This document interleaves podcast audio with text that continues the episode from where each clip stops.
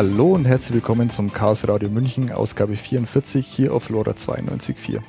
Mein Name ist Ans und heute haben wir einen Live-Mitschnitt einer Podiumsdiskussion, veranstaltet von der Fachschaft für Soziologie und der Fachschaft für Politik der Ludwigs-Maximilian-Universität München mit dem Titel Vorratsdatenspeicherung zwischen gesellschaftlichem und staatlichem Desinteresse.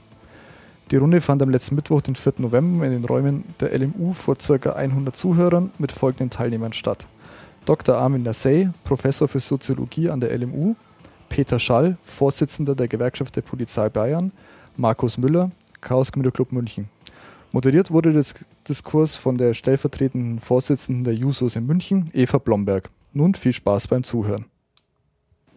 Die erste Frage, die sich bei dem Thema stellt, ist ja so ein bisschen, Roman hat es gerade gesagt, 2010 vom Bundesverfassungsgericht gekippt. 2014 wurde auch die europäische Richtlinie, die der ganzen Idee zugrunde lag, vom Europäischen Gerichtshof gekippt. Ein Jahr später ist es in Deutschland wieder da. Kann man das denn soziologisch erklären, warum dieses Thema auf einmal wieder oder gleich wieder auf dem Teller liegt? Naja, das ist unglaublich schwer zu sagen, warum bestimmte Themen im politischen, äh, politischen Diskurs auf einmal da sind oder nicht da sind. Ich, da geht es auch ein bisschen um Gesichtswahrung. Also wenn man sozusagen mal Dinge versucht hat und die sind höchst richterlich äh, kassiert worden, dann gibt es natürlich auch die Notwendigkeit, sein Gesicht wiederherzustellen äh, und das unter anderen rechtlichen Gesichtspunkten zu machen. Das ist der eine Punkt.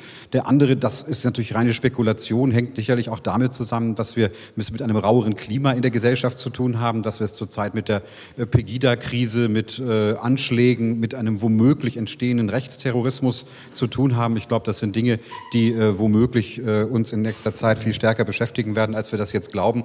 Und das ist natürlich kein schlechtes Biotop dafür, ein solches Thema auf die politische Agenda zu setzen, äh, weil es womöglich mehr Legitimation erzeugt. Aber das ist jetzt wirklich reine Kreml-Astrologie. Äh, warum Themen ausgerechnet zu bestimmten Zeiten kommen, warum wird morgen über den ärztlich assistierten Suizid entschieden, äh, das hätte man auch schon früher machen können oder später. Das liegt zum Teil im Zufall sozusagen von. Legislaturperioden. Ich glaube nicht, dass wir sagen können, dass sich in der Gesellschaft im Moment jetzt so wahnsinnig viel verändert hat, dass ausgerechnet jetzt dieses Thema auf der Agenda steht. Sowohl technisch als auch gesellschaftlich steht es ja schon länger auf der Agenda und wir werden es auch jetzt mit einer bestimmten Entscheidung nicht los, äh, weil es ja auch in einem viel größeren Zusammenhang als im Hinblick auf die Strafverfolgung und Ähnliches zu sehen ist. Herr Schall, vielleicht an Sie sagen Sie, das war jetzt aber schon dringend nötig? Also aus polizeilicher Sicht ist es dringend nötig, weil immer mehr Straftaten im Internet passieren. Und äh, wenn man die Aufklärung der NSU-Affäre anschaut, dann werfen genau die Leute, nämlich die gewisse Politiker gewisser Couleur, der Polizei vor, auf dem rechten Auge blind zu sein, da sie dieses Netzwerk nicht eher erkannt haben. Und dann wird immer auch als Argument immer zu, vorgeführt, ja, also in Paris hat man ja das auch nicht verhindern können. Wenn es man hätte verhindern können anhand der Verkehrsdaten, dann hätte die Polizei genau das getan, was ja immer vorgeworfen wird, dass sie angeblich jeden überwacht und da Information macht. Das macht sie nicht. Aber wenn was passiert ist, dann kann ich halt mit den vorhandenen Daten feststellen, ist das jetzt ein Einzeltäter oder ist es nicht. Erinnern Sie sich an das Oktoberfestattentat, wo man jetzt nach 30 Jahren immer noch rätselt, war der alleine im stillen Kämmerlein, hat sich diese Bombenanleitung aus dem Netz raus runtergeladen und hat er das Ding selber gebastelt oder war das äh, ein Täter von vielen, die das gemeinsam geplant haben und der den Anschlag gemacht hat. Und das ist in so einem Punkt äh, wichtig, dass eben hier diese Daten dann eben nicht einfach, weil man es nicht braucht, von Seiten des Providers nicht gespeichert werden, sondern dass man da dann im Zweifelsfall eben einen Zugriff hat mit richterlichen Vorbehalt. Da haben wir auch als Polizei gar nichts dagegen. Da sind wir dann gleich wieder komplett im Thema drin. Ähm, der Punkt ist der, dass wir, also unser Grundsatz des Ganzen, wieso wir damit ein Problem haben, ist ja die gesamte de facto äh, Überwachung der Bevölkerung im Sinne von, dass unter einem Generalverdacht steht. Die Begründung, die immer wieder aufkommt, um die Vorratsdatenspeicherung wieder einzuführen, ist ja eine sehr kurzfristig subjektive auf solche, dass man versucht, Mittäter herausfindig zu machen. Ähm, das ist eben nur eine sehr kurzfristige Sicht, mit der man spezielle ähm, Gefahren, die stattgefunden haben, wo man sich denkt, wo man sich erhofft, dass man damit einen gewissen positiven Ermittlungsfaktor erzielt. Das Problem ist dabei, dass dabei schnell verloren geht, was es für langfristige Auswirkungen auf die Gesellschaft hat und womit man sich da hinbewegt mit seiner eigenen, ähm, womit man sich hinbewegt mit seiner eigenen Gesetzgebung und wie das auf lange Sicht weitergeht. Denn der Punkt ist, dass der Terrorismus an sich nicht verhindert werden kann.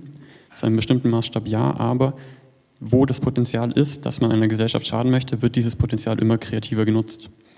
Und dahingehend ist die Ansicht, dass man damit erlaubt, eine gesamte Gesellschaft zu überwachen, die Daten zu speichern, und zwar vom Staat her, dass man sich diesen Weg einschlägt, anstatt dass der Nutzer auch zum Beispiel vertraglich mit seinem Provider schon eine Regelung hat.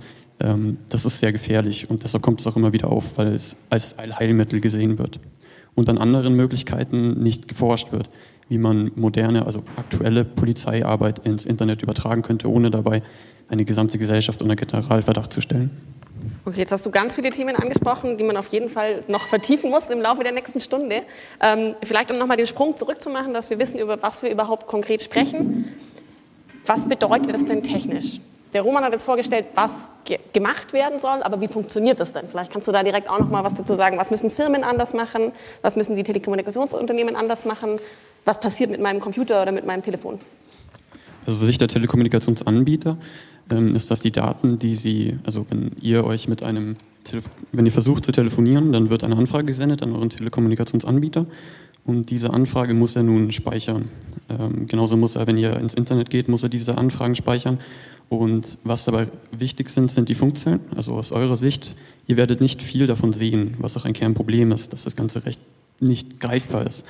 Aber wenn euer Handy, wenn ihr euch damit bewegt, dann meldet ihr euch in unterschiedlichen Funkzellen an.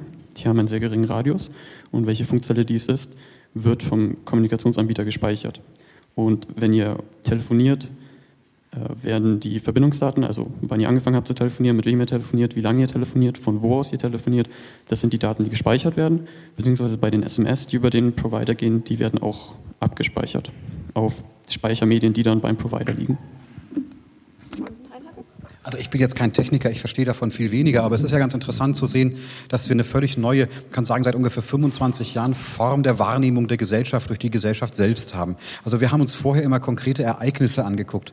Heute gucken wir uns Muster an. Es geht um Mustererkennung. Und diese Mustererkennung setzt natürlich voraus, dass es äh, Spuren gibt. Und jetzt mal ganz unabhängig von Strafverfolgung, das ist ja, Sie sind ja nicht die einzigen Agenten, die sozusagen so etwas machen, sondern wir, wir hinterlassen eigentlich mit allem, was wir in einem modernen Alltag machen, Spuren. Und es ist nicht nur so, dass wir Spuren Spuren hinterlassen, sondern dass viele der Wahrnehmungen aus ökonomischer, aus politischer, aus wissenschaftlicher, übrigens interessanterweise, aus sicherheitstechnischer, aus verkehrstechnischer Perspektive, übrigens auch was die Naturbeobachtung angeht, wir letztlich nicht mehr so etwas wie den, den Homme moyen aus dem 19. Jahrhundert, also den Durchschnittsmenschen uns angucken. Äh, das waren Sozialphysiker, das bringe ich euch manchmal in Vorlesungen bei. Äh, das waren Leute, Leute, die, die das erste Mal überhaupt mit Daten zu tun haben, die nicht rein personenbezogen waren. Und heute haben wir sozusagen die Möglichkeit, über Mustererkennung etwas zu sehen, was man vorher nicht sehen konnte. Also wir sind doch total fasziniert, etwa im Film, wenn wir, wenn wir uns ein Autobahnkreuz oder eine Stadt angucken und das schneller laufen lassen, wie sozusagen einzelne Personen etwas tun, aber gleichzeitig wir sehen, dass sie wie in so einem Ameisenhaufen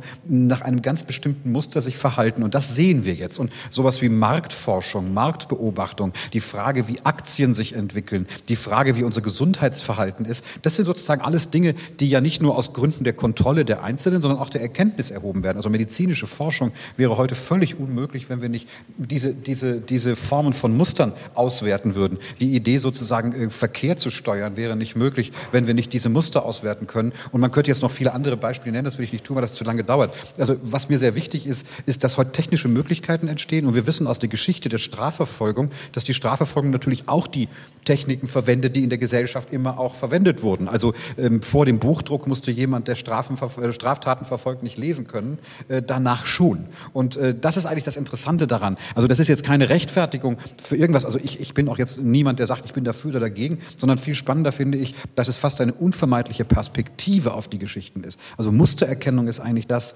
was heute das Erkenntnismittel schlechthin ist. Und das produziert sozusagen neue Gefahren, für die womöglich die rechtlichen Figuren, die wir haben, was die Gefahrenabwehr, und zwar haben wir jetzt zwei Arten von Gefahrenabwehr, die, die im rechtlichen Raum eine Rolle spielen. Also einmal sozusagen die Rechte des Bürgers, dem Hoheitsträger Hoheitsträger gegenüber. Andererseits, andererseits der Hoheitsträger, der dem Bürger eine Sicherheit spenden muss, damit die Gesellschaft funktioniert. Und da haben wir zum Teil noch Rechtsfiguren, die aus einer Zeit stammen, äh, in denen man eher so wie die Stasi äh, Gerüche oder äh, Geräusche gesammelt hat. Heute sammeln wir ganz andere Dinge. Die Stasi ist übrigens unter anderem daran gescheitert, dass sie zu viel Daten und gleichzeitig zu große Prozessoren hatte, die das nicht bearbeiten konnten. Das leitet ja direkt so ein bisschen dazu, zu der Frage über, was passiert denn dann mit diesen gesammelten Daten? Also Sie haben jetzt gesagt Mustererkennung, aber tatsächlich tatsächlich ist es ja so, dass es nicht um den großen Schwarm geht und was der macht und dass zum Beispiel auch sowas wie eine, ein Bewegungsprofil, was ja auch ein, ein Muster wäre zu erstellen, mit dem Gesetz gar nicht erlaubt ist. Dann wäre die Frage, was macht denn die Polizei konkret, wenn sie jetzt Also ich will es einfach mal weg von der Theorie, einfach mal an praktischen Beispielen. Also wir hatten eine Bande, ähm, die hat bundesweit hat die bestimmte Verbrauchermärkte, also Lebensmittelmärkte angegangen. Die haben genau gewusst, wie das Ding gebaut ist. Das war so ein Standardbau. Da haben die genau gewusst, wo sie eben einsteigen können übers Dach, wo man keine Alarmanlage auslöst und haben gewusst, dass diese Ladenkette eben, weil der Geldtransport am Wochenende etwas teurer ist, äh, das Geld im Tresor bunkern. Und dann haben die in aller Ruhe, weil diese Verbrauchermärkte irgendwo in der Pampa waren, in einem Industriegebiet, wo nachts sich normal niemand rumtreibt, außer vielleicht ein paar Kiffer oder die Polizei dann, haben die in aller Ruhe äh, den Tresor aufgeschweißt und haben den ausgeräumt. Und da waren Schadenssummen bis zu 50.000 Euro pro Bruch, pro Bruch. Und dann äh, sind die spurlos verschwunden. Äh, was hat die Polizei gemacht? Weil da, das Tatort, du kannst ja das nicht alles überwachen. Man hat dann die Handydaten ausgewertet, die Massendaten, richterlichen Beschluss geholt. Man hat die ganzen Daten über den Computer laufen lassen. Das ist ja das Schöne. Das macht ja heute keiner mehr, früher mit der Karteikarte, ja, sondern das lässt man heute über den Rechner laufen. Und dann hat man festgestellt, dass bei diesen Brüchen grundsätzlich ungarische Prepaid-Handys eingebuchtet waren in, dem, äh, zuständigen, der zuständigen Funkzelle. Und daraufhin hat man gewusst, okay, wir suchen Ungarn und man hat dann auch festgestellt, dass diese Prepaid-Handys immer zum Bruch reingefahren sind und sind auch nach dem Bruch wieder gen Ungarn gefahren. Und man hat also dann an der Grenze bereitgestellt äh, Spezialeinheiten, hat dann festgestellt, okay, die ungarischen Prepaid-Handys kommen wieder nach Deutschland und hat dann taktische Maßnahmen draufgesetzt, also Überwachung mit MEK und SEK und hat die Täter dann auf frischer Tat festgenommen. Zweites Beispiel, wir hatten ähnliches mit Baustellen. Da sind, war eine Täterbande, die hat ganze Betonmischer, ganze Planierrauben, haben die am Wochenende äh, von der Baustelle geholt mit Tieflader und haben die gen Slowenien, wie man dann später festgestellt hat, gefahren. War auch sowas. Die Dinger waren weg. Ja, am Freitag war es noch da. Am Montag früh, wo man weiterarbeiten wollte, waren die Dinger nicht mehr da. Ja, wer, hat, wer braucht sowas? Ne? Und äh, man hat dann eben festgestellt, auch wieder Verkehrsdaten, welche Handys waren eingebucht. Das sind slowenische Handys, äh, also taktische Maßnahmen draufgesetzt, Täter erwischt, wie sie einen nagelneuen Betonmischer geklaut haben. Ähm, da kann man jetzt drüber lachen und sagen, ja, es ist eine Firma. Bloß was wir immer dabei vergessen, wir zahlen das alle mit. Ja, entweder zahlen wir, wenn die Firma pleite geht, weil dann keine Versicherung mehr die versichert, dann die Arbeitslosen. Oder aber, wenn die Firma die Kosten eben hat, das wird ja abgesetzt über die Steuer, verminderten Gewinn. Also irgendwo zahlt das letztendlich jeder mit. Darum darf man also Kriminalität nicht immer so tun, naja, solange es eine große Firma ist, ist mir das als Bürger eigentlich wurscht. Es tut mir nicht unmittelbar weh, ist schon klar, wenn mir meiner ein, mein Auto klaut, das tut mir natürlich wesentlich mehr weh. Aber irgendwie zahlt jeder sein Schäflein dazu bei, äh, diesen neuen Betonmischer dann, der notwendig ist, oder diese äh, Supermarktkette dann, äh, das wird dann irgendwo einkalkuliert in die Preise. Also irgendwie zahlten wir das alle mit und deshalb ist es wichtig, dass man solche Täter erwischt. Und da habe ich jetzt noch gar nicht angefangen mit den Internetdaten, aber das ist bloß mal, um mal wegzukommen von diesem Anonymen. Die Polizei äh, guckt da, wer da unterwegs ist, das interessiert uns gar nicht. Aber wenn was ist, dann schauen wir, wer war da in der Nähe. Und das hat man ja, wenn man die NSU-Affäre nochmal hernimmt, man könnte dann feststellen, okay, die waren tatsächlich gewisse Unterstützer, waren an den verschiedenen Tatorten. Klar kannst du als Bürger da auch mal unschuldig in die Mühle geraten. Das kannst du aber heute auch. Wenn ein Zeuge sagt, ich habe ein Auto gesehen, rotes Auto, so und so, der hat so und so ausgeschaut und du wirst dann angehalten, kontrolliert, ah, da haben wir den Verdächtigen vielleicht und dann wird er auch abgeklopft. Also es ist nichts anderes, jetzt macht man es halt effektiver mit dem Computer anhand der Daten. Die Beispiele, die Sie jetzt gerade genannt haben, waren wie zum Zeitraum der Vorratsdatenspeicherung wo sie gerade erlaubt war? Die waren, wo sie erlaubt war. Und vielleicht dazu auch noch was, weil immer so getan wird, der EuGH hatte das als Teufelszeug verboten. Der EuGH hat gesagt, so wie ihr das Gesetz gemacht habt, das ist verboten. Ich habe die 26 Seiten Urteilsbegründung durchgelesen. Und wenn man die durchschaut, hat der EuGH eigentlich genau Leitplanken aufgestellt, wie man das machen kann, dass man abwägt zwischen massiver Straftat, der Sicherheit des Bürgers, aber auf der anderen Seite auch sozusagen die Unschuldsvermutung, dass man nicht mit Gewalt überzieht. Man hatte zum Beispiel zwei Jahre gespeichert. Der EuGH ist ja wahnsinnig, ohne Anlass zwei Jahre von jedem die Daten zu speichern. Der EuGH hat festgestellt, kein Richtervorbehalt, äh, sind sensible Daten. Der EuGH hat festgestellt, äh, die Firmen speichern das halt irgendwie und irgendwo, aber es ist nicht geregelt, wer hat Zugriff auf diese Daten, unter welchen Bedingungen hat er Zugriff, wie muss die Firma diese sensiblen Daten schützen. War alles nicht geregelt, weil man den Firmen keine Kosten verursachen wollte. Und noch so ein paar Knallschoten, man hat auch dann letztendlich keinen Straftatenkatalog gehabt, so wie es jetzt eben vorgesehen ist, den äh, Paragraphen 100a der Strafprozessordnung, wo diese schweren Delikte sind. Dass man jetzt nicht wegen einem Hasendiebstahl von 33,70 äh, da eine Telefonauswertung macht, das wäre übertrieben. Hätte auch die Polizei keine Zeit dazu, glaube ich auch. Vielleicht, bevor wir das diskutieren, nochmal die, die, die erste Frage, die ich gestellt habe. Wie konkret funktioniert das? Wenn die Polizei jetzt Daten haben will, wie funktioniert das Bekommen und das Auswerten?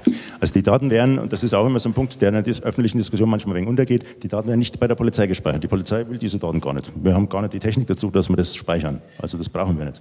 Und solange nichts passiert, interessieren uns die Daten nicht, werden überschrieben, nach vier bzw. zehn Wochen alles gegessen. Interessiert keinen Menschen. Deshalb auch die, immer diese Frage, die fürcht, äh, Lieschen Müller fährt jetzt irgendwo hin und die Polizei will es wissen. Also die, der Provider speichert diese Daten, die er teilweise früher ja hat er ja von Haus aus gespeichert, darum ist wir überhaupt draufgekommen, weil er es für die Abrechnung gebraucht hat. Heute im Zeitalter von Flatrates brauchen sie das nicht mehr für die Abrechnung. Deshalb muss man es jetzt verpflichten, dass sie diese Daten eben speichern, das was da ist, wenn man es braucht. So, und wenn jetzt äh, etwas passiert, und das ist eine Katalogstraftat, holt sich die Polizei einen richterlichen Beschluss auf Herausgabe dieser Daten.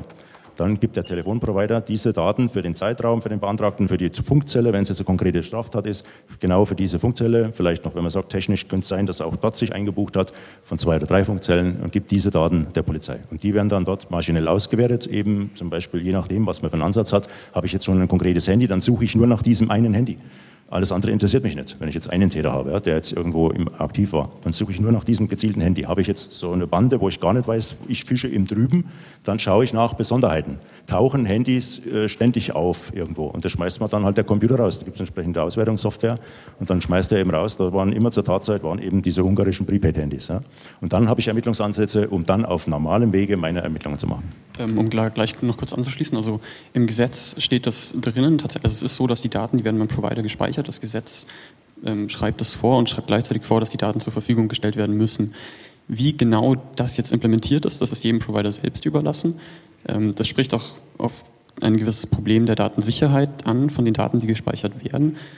Womit, worauf ich aber zunächst mal hinaus möchte, was auch schön angesprochen wurde, gerade im ersten Fall der Bande, die die elementaren Elemente des, der Geschichte waren, dass sie bereits vorher sich informiert haben, wo die Dinge sind, wo sie einsteigen müssen, worauf sie aufpassen müssen, wenn sie jetzt versuchen, hier einen Überfall zu starten. Und das ist genau der Punkt. Sicherheit ist immer eine Abwägung zwischen je mehr Sicherheit wir geben und wie viel Aufwand wir da reinstecken wollen und was der Nutzen davon ist. Die hatten Überwachungskameras vermutlich, die hatten die wenigen Einstiegswege. Auch die Bande, die hatte sehr viel Potenzial, sehr viel kriminelle Energie. Sie haben sich informiert und haben das ausgenutzt, wo nichts war. Und genau das ist das Problem der Vorratsdatenspeicherung. Es ist eine sehr kurzfristige Sichtweise auf, dass wir ein Problem hier haben und das wäre damit gelöst werden wollen. Bedenkt aber nicht, dass dadurch, dass man diese Waffe dann bereits verbraucht hat, dass zukünftige Banden sie umgehen werden. Recht simpel. Und da kommt wieder der Frage dann zustande, rechtfertigt es dann, dass wir von jedem Bürger ähm, die Verbindungsdaten speichern, die SMS speichern und generell jeden Bürger unter Generalverdacht stellen, ihn so behandeln, als wäre ein Tatverdächtiger. Vielleicht sagen wir nicht, dass wir es so wollen, aber das Problem ist, dass die Daten sind da und auch wenn die Intention eine andere ist, sie sind da und sie können auch anders verwendet werden. Und wir wissen auch nicht, wie eine Gesellschaft oder eine Regierung, das inhärente System, eine eines Staats ist, dass man nicht weiß, wer in zehn Jahren an der Macht ist. Und dass wir von vornherein nicht eine Macht einbauen wollen, die nicht wieder weggenommen wird, wenn sich herausstellen sollte, dass sie einer Gesamtgesellschaft schadet. Vielleicht gerade zu dem Punkt oder den Satz, den du gerade gesagt hast, die Daten sind da. Ähm, es ist ja tatsächlich so, dass es quasi Spieler gibt, die sagen, ja, die müssten wir für viel mehr nutzen. Also es gibt eine Stellungnahme des Bundes äh, der deutschen Kriminalbeamten, die sagen ganz klar, die ganzen Sachen, die Sie jetzt erwähnt haben, die mit der EU-Richtlinie vom, vom EuGH angemerkt wurden, nämlich die Eingrenzung der Straftaten oder auch teilweise das Thema Richtervorbehalt, das ist ein Problem. Wir müssten viel mehr Straftaten quasi untersuchen können. Wir müssten uns Phishing angucken, wir müssten uns den Enkeltrick angucken. Das darf ich jetzt alles nicht. Also da ist ganz klar der Wunsch da, die Daten tatsächlich für mehr zu nutzen die Frage, was, und das würde ich an alle drei geben, inwieweit müssen wir denn damit rechnen, dass die Daten wenn sie da sind, genutzt also werden. Also vielleicht ein ganz konkretes Beispiel, auch was auch die Gewerkschaft der Polizei gefordert hat. Ähm, wir haben den Einbrecher, der jetzt äh, Serieneinbrecher ist, den Einzeltäter, den haben wir nicht erfasst, weil wir haben der Paragraph 100a der Strafprozessordnung berichtet nur den Bandendiebstahl. Also meine Ungarn bringe ich unter, meine slowenischen Baustellendiebe. Aber den Einzeltäter, der jetzt, werden zum Beispiel mal einen Serienbohrer, der hat, bis man den erwischt hat, hat er 150 Einbrüche begangen. Der hat also einen Fensterrahmen, ein kleines Loch reingebohrt und hat dann mit dem Haken das Fenster aufgemacht. Währenddessen die Leute geschlafen haben, hat er alles ausgeräumt und war sein Bargeld Schmuck war mitgenommen. Und der war auch bewaffnet, hat auch einen Hausbesitzer, der wach geworden ist, äh, der ihn verfolgt hat, hat er niedergeschossen. Also es war schon ein schlimmer Finger. Der wäre aber da, also solange er nicht geschossen hat, äh, wäre der nicht erfasst, weil es ein, ein Einzeltäter ist. Und da hat die Gewerkschaft gesagt, das gehört eigentlich mit rein, weil so ein äh, Straftäter, der jetzt gerade bei Leuten einsteigt, die vielleicht oben schlafen und die dann früh wach werden ähm, und du weißt, da war jetzt ein Fremder in meiner Bude. Also ich weiß nicht, ob man dann noch ruhig schläft. Also meine Schwester hatte das Glück, in Anführungszeichen, die ist letzt, jetzt im Frühjahr heimgesucht worden von so Tageswohnungseinbrechern. Hat die ganze Bude renoviert, obwohl das jetzt eine Frau ist, mit beiden Füßen im Leben steht, ja, ähm, die hat sich äh, wochenlang nicht mehr in, alleine ins Haus getraut, weil sie immer Angst hatte, dass die vielleicht nochmal kommen. Wobei, so viel haben es gar nicht erwischt, dass die nochmal gesagt hätten, da gehen wir nochmal hin. Ja? Aber es ist einfach die Angst, die da, und das äh, kriegen wir bei den Aufbrüchen, oder wenn man die Tatorte dann aufnimmt, oft mit, dass die Leute, die sagen, die 300 Euro, die der mitgenommen hat, äh, das war jetzt wurscht. Aber ich habe Angst, äh, ich fühle mich in meinem eigenen Haus nicht mehr wohl. Aber dieser Täter, solange er alleine ist, ist nicht erfasst. Also von daher könnte es natürlich sein, dass Begehrlichkeiten kommen. Bloß da möchte ich als Gegenargument immer bringen, äh, ein Adolf Hitler II, meinen Sie, dass der sich an irgendwelche Datenschutzbestimmungen orientiert, die wir jetzt erlassen? Also das glaube ich jetzt ehrlich gesagt auch nicht. Der wird machen, was technisch möglich ist, wenn wir eine Diktatur hätten. Also von daher ist es einmal so ein bisschen ein Scheinargument. Ähm, Sie sprechen sehr schön. Ja, ist okay also Sie sprechen sehr schön darauf an, auf das, was ich gerade angesprochen habe, mit einer Macht, die man auf einem späteren, die man einführt und die man nicht kontrollieren kann, wer sie später darüber berichtet. Und deshalb, das Grundgesetz ist gerade auf diesen Grundsätzen entstanden, dass wir unsere einzelnen Leute, einzelne Strömungen schützen wollen und dass wir keine Machtinstrumente einbauen wollen, die wir später bereuen werden. Das ist der Grundsatz, aus dem das Grundgesetz, also mit dem das Grundgesetz gebaut wurde. Und dieser Grundsatz enthält zum Beispiel, wie das Bundesverfassungsgericht auch 2010 schon dargestellt hat, erklärt die Vorratsdatenspeicherung in seiner Form für nichtig aus unterschiedlichen Gründen, auch aus der datensicherheitstechnischen Bedenken. Das Bundesverfassungsgericht hat klar unterscheidet zwischen der strategischen gesamten Speicherung aller Daten aller Bürger und dem, was zum Beispiel auch ein Bürger mit seinem Provider vertraglich ausgemacht hat. Aber was gerade angesprochen mit dem Hitler II, dass er sich nicht um Datenschutz kümmert. Der Hitler II, der wird nutzen, was er zur Verfügung hat. Und wenn wir ihm die Vorratsdatenspeicherung, die Daten zur Verfügung geben und wir dann, äh, dann geben wir ein Machtinstrument an eine Institution, die wir, dem wir es nicht geben wollen. Wir wissen in der Tat nicht, wer uns in zehn Jahren regiert, aber in Bayern wissen wir es wenigstens. das muss man sagen.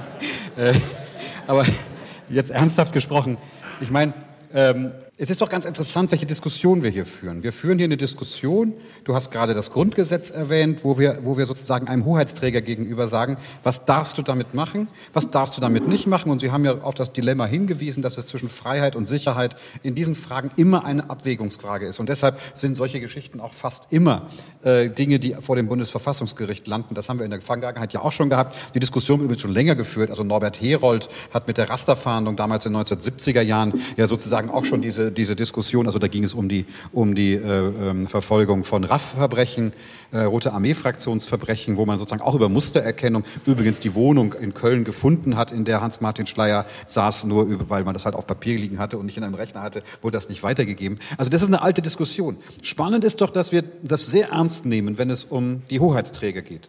Aber sozusagen der kulturelle Hintergrund, den wir ja zurzeit haben, ist, dass wir es mit Datenmengen zu tun haben, die miteinander gematcht werden, obwohl sie nicht dafür erhoben worden sind. Also das, was die, was die Provider ähm, sammeln, das ist ja nicht für die Polizei gesammelt worden, sondern das könnte die Polizei verwenden. Das ist ein ganz, ganz kleiner Ausschnitt dessen, was wir zurzeit an matchbaren Daten haben. Also wenn man etwa an die, ne, jeder, der hier so ein iPhone hat, der sammelt, ob er will oder nicht, Gesundheitsdaten. Man muss sie explizit ausmachen, äh, wenn man sie nicht sammeln will. Und fast jeder sammelt irgendwie etwas, was sehr interessant ist als Information für ganz andere ähm, Akteure, die eben keine Hoheitsträger sind und die nicht unter die öffentliche Kontrolle fallen, die wir hier diskutieren. Und das ist eigentlich die spannende Diskussion, dass wir sehr, sehr sensibel sind, zu Recht. Also ich sage ja nicht, dass wir das nicht tun sollen, wirklich zu Recht. Sehr sensibel sind, was Hoheitsträger tun. Wir aber inzwischen in einer Gesellschaft leben, in der wir gar nicht mehr wissen, ob es die Hoheitsträger sind oder ob es nicht zum Beispiel internationale Konzerne sind, ob es nicht, also vor allem Konzerne sind, die nicht nur als Konzerne, sondern die vor allem als Konzerne, die, die sozusagen jenseits von rechtlichen Grenzen, ähm, die ganzen Geschichten machen können, äh, Daten miteinander vermengen, die durchaus in der Lage sind, so etwas wie Privatheit, wie die, das Schützen eigener Daten, die Autonomie sozusagen der Privatsphäre und ähnliches tatsächlich ähm, zu schützen. Also ich, ich, ich, ich rede nicht, sage, das ist ja prima, dass wir, die, dass, dass, dass wir die öffentlichen Hoheitsträger kontrollieren, sondern was ich an dieser Diskussion spannend finde, ist, was haben wir eigentlich für Mittel, jene zu kontrollieren, die ganz andere Formen von Daten miteinander vermengen. Da könnte man sagen, das macht das Leben ja zum Teil leichter. Wir benutzen alle diese Apparate, die uns das Leben wirklich leichter machen. Wir setzen unsere Sachen in die Cloud. Wir haben kurz vorher gesprochen, also ich mache das tatsächlich. Fast alles, was ich schreibe, ist da, damit ich überall drankomme. Wahrscheinlich interessiert sich sonst auch keiner dafür, was ich da reinsetze. Aber das ist durchaus riskant. Spannend ist aber, dass das auch Wirkung haben kann. Also denken Sie etwa an äh, Versicherungen. Wenn Versicherungen in der Lage sind, so etwas wie Daten zu bekommen über meinen Lebenswandel, kann sich das in den Prämien auswirken. Denken Sie an die Frage der Kreditwürdigkeit. Es gibt Unternehmen, die machen nichts anderes. Übrigens verkaufen sie das als die die Idee, dass auch Leute, die nicht viel Geld haben, wenn sie einen angemessenen Lebenswandel haben, womöglich einen Kredit bekommen können. Äh, aber der Effekt ist natürlich der gegenteilige. Man kann über bestimmte Muster, die man hat, feststellen, dass jemand sein ganzes Leben lang nicht kreditwürdig ist. Und stehen Sie bei der Schufa mal mit einer Information drin, die Sie nicht mehr loswerden, dann können Sie nichts auf Pump kaufen, dann kriegen Sie noch nicht mal einen Dispositionskredit an einer deutschen Bank. Also das ist, ich meine nicht die Deutsche Bank, sondern bei einer Bank in Deutschland, also bei der Deutschen Bank auch nicht. Und spannend wäre an solchen Geschichten tatsächlich zu sehen, dass wir, dass wir auch die Idee des Hoheitsträgers womöglich ganz anders inzwischen uns angucken müssen. Der Hoheitsträger, der sitzt hier mit am Tisch, ja, oder ähm, eine, einer, also ich auch, ich bin auch Beamter übrigens, ich bin auch ein Hoheitsträger, Gottes Willen. Aber sozusagen spannenderweise kontrollieren wir da mit Mitteln, für die wir, sozusagen, die, die wir für andere Akteure nicht haben und äh, die rechtlich unglaublich schwer ähm, reinzusetzen sind, weil die Frage ist, wem gehören Daten eigentlich? Also da kommen wir mit dem klassischen Besitzrecht, das unsere gesamte Wirtschaft, unser gesamtes Wirtschaftssystem ausmacht, heute nicht mehr weiter. Ne? Das moderne westliche kapitalistische Wirtschaftssystem ist darauf aufgebaut, eindeutig sagen zu können, was wem gehört. Informationen sind in dieser Hinsicht etwas, wovon man nicht mehr genau weiß, weil sie nicht nur, weil sie nicht stofflich sind, sondern weil sie eben durch die Rekombination erst zu etwas werden, was einen Mehrwert produziert, wissen wir nicht mehr, wem sie gehören. Also ich finde das ganz spannend zu sehen, dass wir auf der einen Seite sehr sensibel sind, auf der anderen Seite sehr unsensibel sind und dafür womöglich noch keine Formen gefunden haben.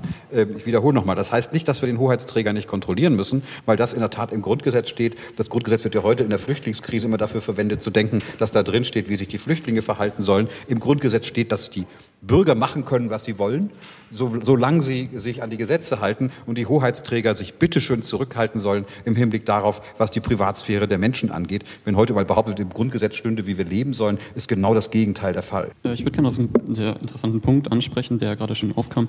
Ein sehr großes Problem an der ganzen Geschichte und auch bezüglich Sachen wie Facebook oder allgemein Firmen, die Daten speichern, das alles ist sehr schlecht greifbar. Also so ein Datenpaket, das kann man sich schlecht vorstellen. Man hat nicht so ein Gefühl für, was es bedeutet, wenn man wo seine Daten angibt. Daher kommt in vielerlei Hinsicht, dass wir, und das Problem ist eben auch, dass inzwischen sehr früh äh, Kinder, Jugendliche damit konfrontiert werden, dass sie sich im Freundeskreis gemeinsam an WhatsApp etc. in solchen Diensten anmelden, obwohl sie noch nicht genau wissen, was sie da eigentlich tun. Dieses Reifwerden und bewusst darüber sein, welche Daten ich da gerade weitergebe, das geht sehr früh los heutzutage, dass es bewusst sein sollte. Das ist es nur leider nicht. Und dadurch sind wir in einer Situation, wo Firmen sehr viele Daten über Leute speichern können, Vielleicht eine kurze Anekdote dazu. Facebook zum Beispiel, was sie ganz gerne machen, ist, dass sie auch psychologische Studien durchführen an ihren Leuten ohne dass oder an ihren Nutzern, ohne dass viele was davon wissen. Und dann haben sie zum Beispiel mal einer bestimmten Nutzergruppe schlechte Nachrichten gegeben und einer anderen positive Nachrichten. Und haben gemessen, dass die, wo schlechte Nachrichten bekommen haben, die wurden auch selber depressiver als die, die immer nur positive Nachrichten bekommen haben. Das ist nur dazu, was man mit Daten alles machen kann und dass wir eigentlich kein genaues Gefühl von dem haben, was es eigentlich bedeutet, ähm, was elementar ist. Und wenn der Staat dann herkommt, dann klingt das natürlich auch, dann ist es immer was sehr Hohes, was, was mehr Kommunikation zwischen den verschiedenen Gruppen erfordern würde. Und da ist ein sehr elementares Problem im Verständnis auch, wir sind keine Feinde. Die Polizei ist ein wichtiger, mit, wichtiger Teil einer funktionierenden Gesellschaft und eines funktionierenden Staates. Denn die Polizei ist dafür zuständig, einzelne Missstände von Individuen in einer Gesellschaft aufzudecken und die Gesamtgesellschaft davor zu schützen. Das Problem ist, es steht quasi in der Berufsbeschreibung eines Polizisten dabei, dass sie immer mehr, oder das ist nicht das Problem, es steht in der Berufsbeschreibung quasi drin, dass sie immer mehr Restriktionen auch wollen, um mehr zu schützen. Das ist die Idee davon. Und dafür braucht es eben den Gegenpol einer, äh, einer Regierung, einer Politik, die austariert zwischen Datenschutz und Polizei und wo man gemeinsame Lösungen findet.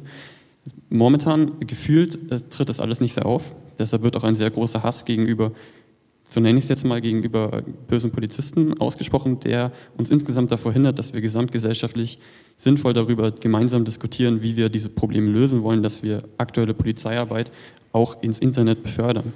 Und dadurch haben wir jetzt immer zwei krasse Gegenseiten. Die einen Datenschutz und die andere, wir wollen alle Bürger überwachen durch zum Beispiel die Vorratsdatenspeicherung, ohne dass wir sie direkt als Tatverdächtige klar machen.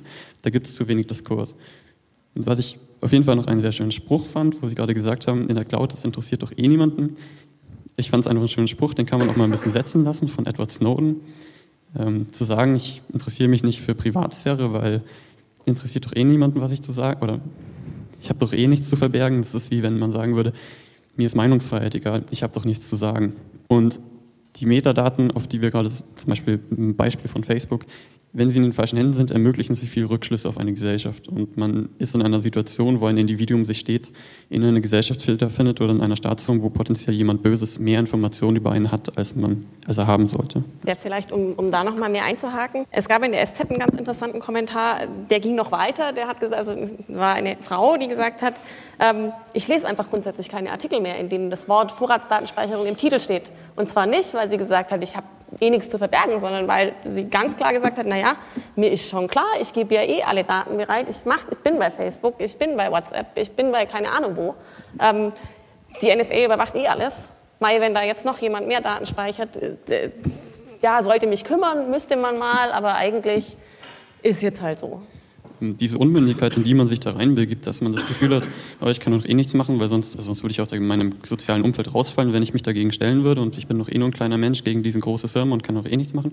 Weshalb man noch überall seine Daten dann angibt, ähm, ist etwas, was wir aber als Gesamtgesellschaft nicht wollen. Es ist ja ein Missstand. Deshalb sollten wir unsere Rechtsprechung nicht einen anderen Missständen anpassen, sondern wir wollen ja, dass wir in einem Staat leben, dessen moralische Vorstellungen über meinem subjektiven Empfinden stehen und die gesamtgesellschaftlich darauf aufpassen, wo sich eine Gesellschaft hinbewegt und wo sie sich nicht hinbewegen sollte. Und nicht hinbewegen sollte sich in, die, sich in eine Richtung, die momentan, was Firmen angeht, hinbewegt wird. Und jetzt aus meiner Sicht auch durch die Vorratsdatenspeicherung sehr gefährlich nahe kommt. Also ich will nochmal wiederholen, was ich vorhin gesagt habe. Das passt sehr gut zu dem. Also ich fand, fand das sehr spannend, wie du das gerade beschrieben hast, auch was sozusagen die unterschiedlichen Instanzen angeht.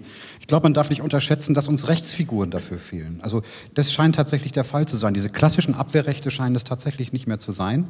Die Frage, wenn wir alleine rechtlich kodieren, wenn wir uns zum Beispiel eine App runterladen oder ähnliches, dass wir nicht einverstanden sind, dass bestimmte Daten weitergegeben werden, das entspricht schlicht und ergreifend nicht der technischen Realität und wahrscheinlich auch nicht der technischen Möglichkeit. Also das Spannende ist ja, dass die Techniken, mit denen wir zu tun haben, gerade davon leben, dass sie weitergegeben werden. Und äh, also ich habe ich hab so eine Diskussion mal letztens mit Medizinern geführt und die haben gesagt, ein modernes Insulinpräparat kann man heute nicht mehr entwickeln, wenn man nicht in der Lage ist, äh, eine, eine Population von mindestens 20.000 bis 50.000 Menschen ähm, so zu überwachen, dass man deren Bewegungsprofil äh, sozusagen nochmal kombiniert mit ihrer, mit ihrer Insulingabe, ähm, beziehungsweise bestimmte andere Präparate, die Gabe sozusagen gleichzeitig mitnimmt. Und die machen das natürlich freiwillig. Bitte? Äh, das wollte ich gerade fragen, ob das Die, Sie, die machen das Menschen freiwillig. Und der nächste Schritt ist der, zu sagen, wenn wir 20.000 haben, können wir relativ gut sowas wie eine Durchschnittsgeschichte machen. Wenn wir das mit der Gesamtpopulation machen, dann können wir wir das tatsächlich äh, noch genauer individualisieren. Und der nächste Schritt ist tatsächlich zu sagen, dürfen wir eigentlich Forschung dann machen mit Daten, von denen die Anbieter gar nicht wissen, dass sie Gesundheitsdaten tatsächlich produzieren. Also äh, wir können zum Beispiel über Bewegungsprofile feststellen, wie viel Kalorien jemand durch Bewegung am Tag äh, verbraucht. Und äh, das ist ein interessantes Datum. Und die Frage ist, mich interessiert es nicht, ob das medizinisch sinnvoll ist oder nicht, oder ob das moralisch okay ist oder nicht, sondern welche Rechtsfigur uns eigentlich zur Verfügung steht, hier gegen Akteure vorzugehen, also wenn wir gar nicht gegen die vorgehen wollen, zumindest rechtlich eine Erwartungssicherheit herzustellen, wie man mit diesen Sachen entsprechend umgeht. Und Juristen sagen uns heute ganz klar, diese Rechtsfiguren, die haben wir nicht, weil wir in einer klassischen bürgerlichen Gesellschaft im Kopf leben, in der wir genau wissen, was wem gehört. Und dafür scheint es auch noch keine Konzepte zu gehen. Oder habt ihr welche entwickelt? Ähm, was ich vor allem wichtig finde an dem Punkt ist, dass ihr seht schon, in dem Moment, wo die Vorratsansprechungen da sind oder allgemein, wo man sich denkt, oh, wir haben jetzt einen Pool an Daten, der nächste Schritt, der sofort ist, können wir die nicht noch für was anderes verwenden. Und das ist genau der Punkt, den man, das ist, wenn wir uns für die Vorratsdatenspeicherung entscheiden, das wäre erstens was, wo wir uns als Gesamtgesellschaft entscheiden sollten, aber uns muss bewusst sein, dass wir uns einen rechtlichen Pfad bewegen, der in diese Richtung geht, dass wir dieses Feld bereits eröffnen, dass wir aktiv uns entscheiden, dass wir von allen Bürgern Daten sammeln, dass wir das Prinzip ein bisschen über den Haufen werfen, dass wir nur vornherein Täter verfolgen und im nächsten Schritt seht ihr schon, kommen sofort Fragen auf, was könnten wir noch mit den Daten machen? Und dann müssen wir, fangen wir an, über Richtlinien zu diskutieren, wie wir für, für Firmen, für Institutionen, was macht jetzt eine Forschungsgruppe aus? Und irgendwann sind wir einem Punkt, wo wir, wenn wir uns immer mit dem Jahr davor vergleichen, vielleicht gar nicht auffällt, wo wir eigentlich gerade sind. Aber der Wichtige ist, das Wichtige ist, oftmals ist es wichtig, dass man sich mit sich selbst für kurze Zeit ein bisschen vergleicht, aber man sollte sich auch sehr oft mit Fixpunkten seiner Geschichte vergleichen und wie weit man gekommen ist und ob man überhaupt noch auf dem richtigen Weg ist oder ob die vielen kleinen Entscheidungen nicht einen dazu gebracht haben, dass man weit ab seiner ursprünglichen Motive lebt und vielleicht gar nicht wissen kann, wohin das noch geht mit solcher Macht. Also das stimmt, das, das, das, das stimmt in der Tat, aber spannenderweise stellen wir ja fest, dass die Produktivität dieser Geschichten ausschließlich in der Rekombinationsfähigkeit liegt. Und ich meine, das finde ich ja auch ganz, Sie haben das ja gerade wunderbar beschrieben. Ja, es ist ja nicht so, dass, dass die Polizei jetzt hingeht und sagt, also folgende Daten würden uns am ehesten interessieren, guck doch mal, was da so läuft. Ja, sondern es ist ja genau die Rekombination von Dingen, die eigentlich nicht dafür erhoben worden sind, rekombiniert zu werden. So hat übrigens die Strafverfolgung mit Herold angefangen, der Datensätze miteinander kombiniert hat, was damals technisch viel, viel komplizierter war als heute, die nicht dafür erhoben worden sind, miteinander rekombiniert zu werden. Und man kann in der Tat diese Frage, also ich finde, das eine sympathische Frage, stellen, wollen wir das eigentlich? Ist das ein Punkt, an dem wir einen, eine, einen Schritt äh, sozusagen weitermachen, in dem wir die Sache nicht mehr kontrollieren können? Oder müssen wir nicht feststellen, dass das die eigentliche Substanz dieser Entwicklung ist, dass die Sachen sich eigentlich nur lohnen, und zwar im Positiven wie im Negativen, äh, wenn diese Rekombinationsfähigkeit gegeben ist. Und dann komme ich leider wieder, langweilig, äh, aber es ist immer das Gleiche, an die rechtliche Figur, die wir dafür noch nicht haben. Möchte vielleicht auch ganz kurz dazu sagen, das Problem ist natürlich, dass die Polizei immer, wenn irgendwelche Datenbestände da sind, Begehrlichkeiten hat, weil man sagt, man kann damit diese Straftat aufklären oder eben die, äh, die der Beschuldigte in der Vernehmung gemacht hat, widerlegen oder bestätigen, wie auch immer. Äh, da bin ich schon auch dafür, dass man hier schon äh, Einhalt gebietet, weil ich meine, wir haben ja auch das vorhin kurz diskutiert, was heute die Autos alles erfassen. Ne? Die Hersteller erfassen alle möglichen Daten, auch wo sie rumfahren, wie sie rumfahren. Später, wenn sie einen Kulanzschaden geltend machen wollen, dann sagen die, Moment einmal, sie sind ja grundsätzlich, haben sie das Auto aufgejagt wie ein Wahnsinniger, ist ja klar, dass der irgendwann die Grätsche macht. Also da wissen wir gar nicht, was die genau erfassen, wer die dann ausliest, äh, was mit diesen Daten alles passiert. Das wird natürlich unter dem Deckmäntelchen gemacht. Technik, wir wollen die Motoren effizienter machen, besser machen für den Nutzer. Jetzt könnte es natürlich sein, dass die Polizei das irgendwann auch mal sagt, Menschenskind, da werden was, da werden Daten aufgezeichnet, wo der rumfährt. Das interessiert uns jetzt auch. Also da ist man schon immer in so einem Zwiespalt drin. Und ich möchte auch, äh, da gebe ich äh, auch dem Gas recht, ähm, Leute, die, das ist ja immer ein Wettlauf, Hase und Igel mit der Polizei. Ja? Es, wir werden nicht alle Straftaten klären, nur wenn wir jetzt die Vorratsdatenspeicherung haben. Äh, und wenn wir noch so viele Daten haben, es wird Daten geben, die einfach zu viel sind zum Auswerten, man wird die Kapazität nicht haben und äh, dann wird es auch Leute geben, die sie schützen. Ja? Ich meine, SMS, wer schreibt heute noch eine SMS? Also von daher ist das sowieso schon so eine Geschichte. Dann äh, ist das die, die Frage mit, mit anderen äh, Daten. Ähm, die, Sie können Anonymisierungssoftware nehmen, wenn es um Geschichten geht im Internet. Ja, Anonymisierungssoftware. Sie können über einen ausländischen Server gehen und Sie, dann gibt es Staaten, die haben keine Rechtshilfe mit der Polizei. Da können Sie hinschicken, was wollen, da kriegen Sie nie eine Antwort. Also von daher, äh, Täter, die schlau sind, passen sich an und dann ist das auch vielleicht irgendwann ein stumpfes Schwert. Darum ist es auch wichtig, dass jetzt in diesem Gesetzesentwurf, der jetzt da verabschiedet worden ist, auch so eine Evaluierungsklausel drin ist, dass man nach drei Jahren mal schaut, was hat es denn tatsächlich gebracht. Weil wir diskutieren ja immer, die Polizisten sagen immer, ja, das brauchen wir unbedingt, äh, weil sonst bricht die Welt zusammen. Ich erinnere an einen, Ministerpräsidenten, der mal gesagt hat, wenn wir die WAA nicht bauen, äh, dann gehen in Bayern die Lichter aus. Ja, das Ding ist nicht gebaut worden und äh, wir haben nach wie vor Licht. Also äh, da gibt es immer so die Extreme. Ich bin immer ein Mensch des gesunden Mittelwegs. Und ähm, klar, Kontrolle, darum gefällt mir das mit dem Richtervorbehalt, äh, darum gefällt mir das, dass man es begrenzt äh, macht und dann auch mal anschaut, bring, was bringt es denn noch? Bringt es noch was? Können wir damit arbeiten? Weil wir wollen ein sinnvolles Werkzeug, um Straftaten zu ver verhindern und vor allen Dingen dann auch Straftaten aufzuklären. Wir wollen aber auf der anderen Seite nicht den Überwachungsstaat. Das will äh, keiner. Ähm, dass natürlich solche Geschichten wie NSA äh, gerade in der Diskussion Vorratsdatenspeicherung nicht der Sache dienlich sind und da die Emotionen hochkochen, äh, ist uns auch bewusst. Ähm, was hier auch wiederum sehr schön angesprochen wurde, ist eben auch das, dass es immer Möglichkeiten geben wird, es auszuweichen. Das können wir jetzt schon absehen, wie das funktioniert. Wir können jetzt sagen, wie man sich vor der Vorratsdatenspeicherung schützt.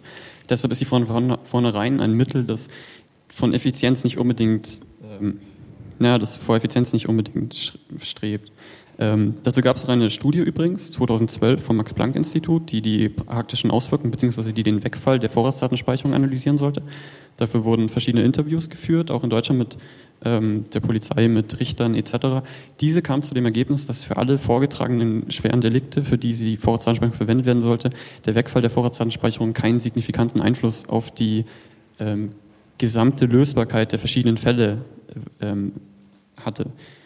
Das ist ein sehr wichtiger Punkt, denn die Effizienz der Vorratsdatenspeicherung, der Nutzen ist nicht so gegeben, wie wir, wie, wie, wie wir ihn ursprünglich wollen oder wofür wir die Vorratsdatenspeicherung haben wollen.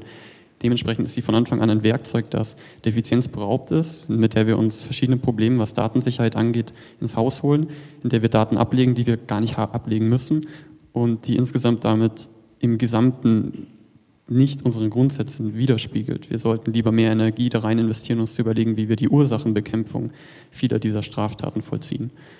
Und da sind wir wieder in einem ganz gesamtgesellschaftlichen Rahmen, was Ursachenbekämpfung angeht.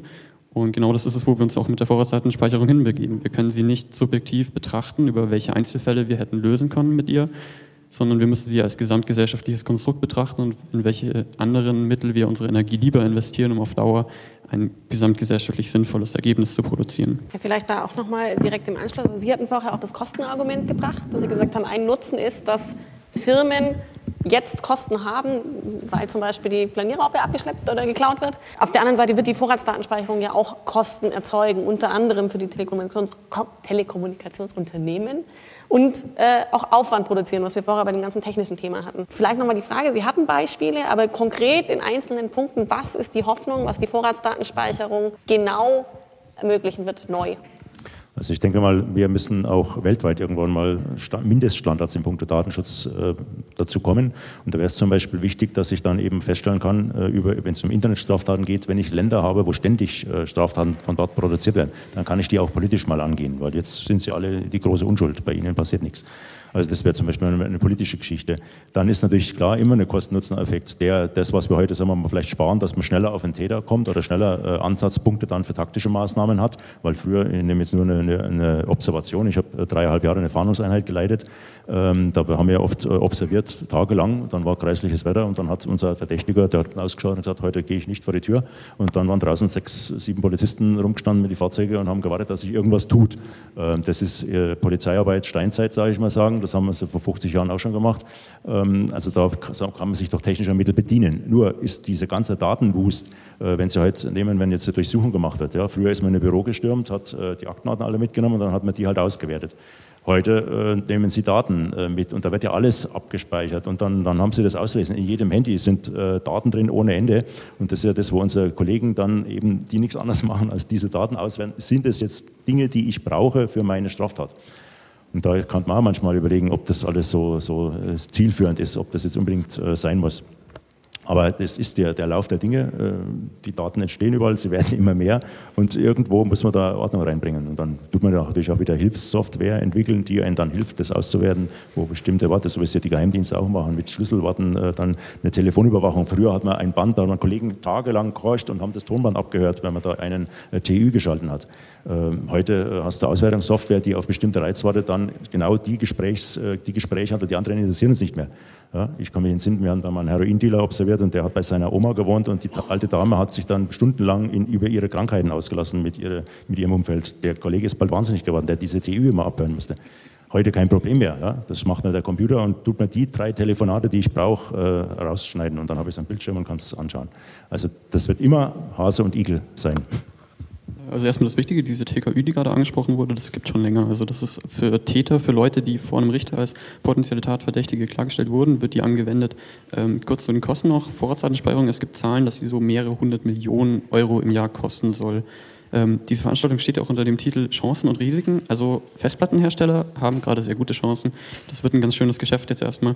Wollten Sie auch noch was sagen, weil Sie gerade im Muster neben viel gemummelt haben? Dazu nicht?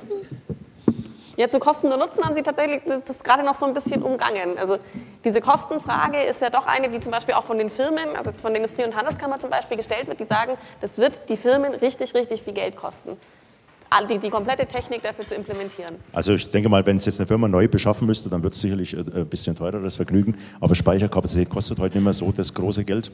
Und äh, was vielleicht eher ist, ist dann die Schutzvorrichtungen, äh, die man ja bisher nicht gebraucht hatte. Und sagen wir mal, die Firmen hatten das ja schon. Wir hatten ja schon mal die Vorratsdatenspeicherung. Da sind ja diese Daten noch viel länger gespeichert worden. Also ich meine, gut, vielleicht haben sie alles auf den Müll geschmissen, das kann sein. Aber vom Grundsatz her, denke ich mal, ist das überschaubar. Wird natürlich klar, kostet das auch was und das zahlen wir dann mit unseren Telefongebühren mit. Das ist auch logisch. Ich glaube, wir können nicht sagen, dass weil schon was angeschafft wurde für genau das gleiche Konstrukt, dass es jetzt nicht mehr dafür relevant ist. Das können wir, glaube ich, nicht so machen. Festplatten ist jetzt für den Consumer günstiger. Trotzdem sollte man da nicht vergessen, dass es insgesamt schon teuer ist. Aber ähm, nicht nur, dass die Festplatten anschaffen das Einzige ist, was getan wäre, sondern die Firmen müssen sich überlegen, wie sie das speichern, wie sie diese Schnittstelle zur Verfügung stellen. Das sind alles Eigenentwicklungen, mit denen sich man sich wieder mehr Probleme reinholt, als man eigentlich lösen wollte. Man ist anfälliger für andere Sicherheitsrisiken, die man nicht bräuchte, wenn man die Daten von vornherein nicht speichert von jedem Bürger. Und insgesamt ähm, ist es aber unabhängig davon, dass es ein wirtschaftliches Risiko ist, wo man die, die Finanzen noch besser nutzen kann, um in der Energie von Leuten zu investieren, dass sie Ursachenbekämpfung betreiben, ähm, und auch viele Ressourcen bindet, die gesamte Diskussion, die sich ja nur um Extremer dreht, anstatt dass wir eine sinnvolle Institution haben, die sich zusammensetzt mit den unterschiedlichen Leuten, wie zum Beispiel Polizeivertretern, Datenschutzvertretern und mal gemeinsam darüber redet, hey, was braucht ihr und wohin können wir gehen und wo ist Stopp. ähm, dann sind wir jetzt gerade immer wieder an einem Punkt, wo wir mit der Vorratsdatenspeicherung enden, die kein Kompromiss ist, sondern die nur ein Extremum ist, das bereits als so gesehen verfassungswidrig dargelegt wurde, die keinen Kostenfaktor hat. Aber ich würde trotzdem sagen, dass wir, was wichtiger ist, ist, dass wir uns den gesamtgesellschaftlichen ähm, Aspekt des Ganzen anschauen, anstatt uns auf rein wirtschaftliche Aspekte zu konzentrieren. Denn das ist das, was, worauf es langfristig hinausgeht, als erste Maßnahme, die jeden einzelnen Bürger ohne konkreten Tatverdacht überwacht. Das ist ein gesellschaftliches. Interessante Frage ist, warum geschieht es? Weil man es kann. Und ich glaube, das ist bei unglaublich vielen Dingen in der Gesellschaft so, dass, dass man sozusagen auf der einen Seite sich sehr sich gerne begrenzen würde. Und wenn die Sachen gut laufen, ist die Begrenzung okay. Wenn sie schlecht laufen, gerät man unter Legitimationszwang. Also wenn du auf den gesamtgesellschaftlichen Hintergrund, dann ist es in der Tat die Frage, wie laufen eigentlich Diskussionen, wenn man, also jetzt Charlie Hebdo war ja so ein Beispiel, wo man sagen kann, da hat es nichts genützt, da hatten wir diese Geschichten nicht.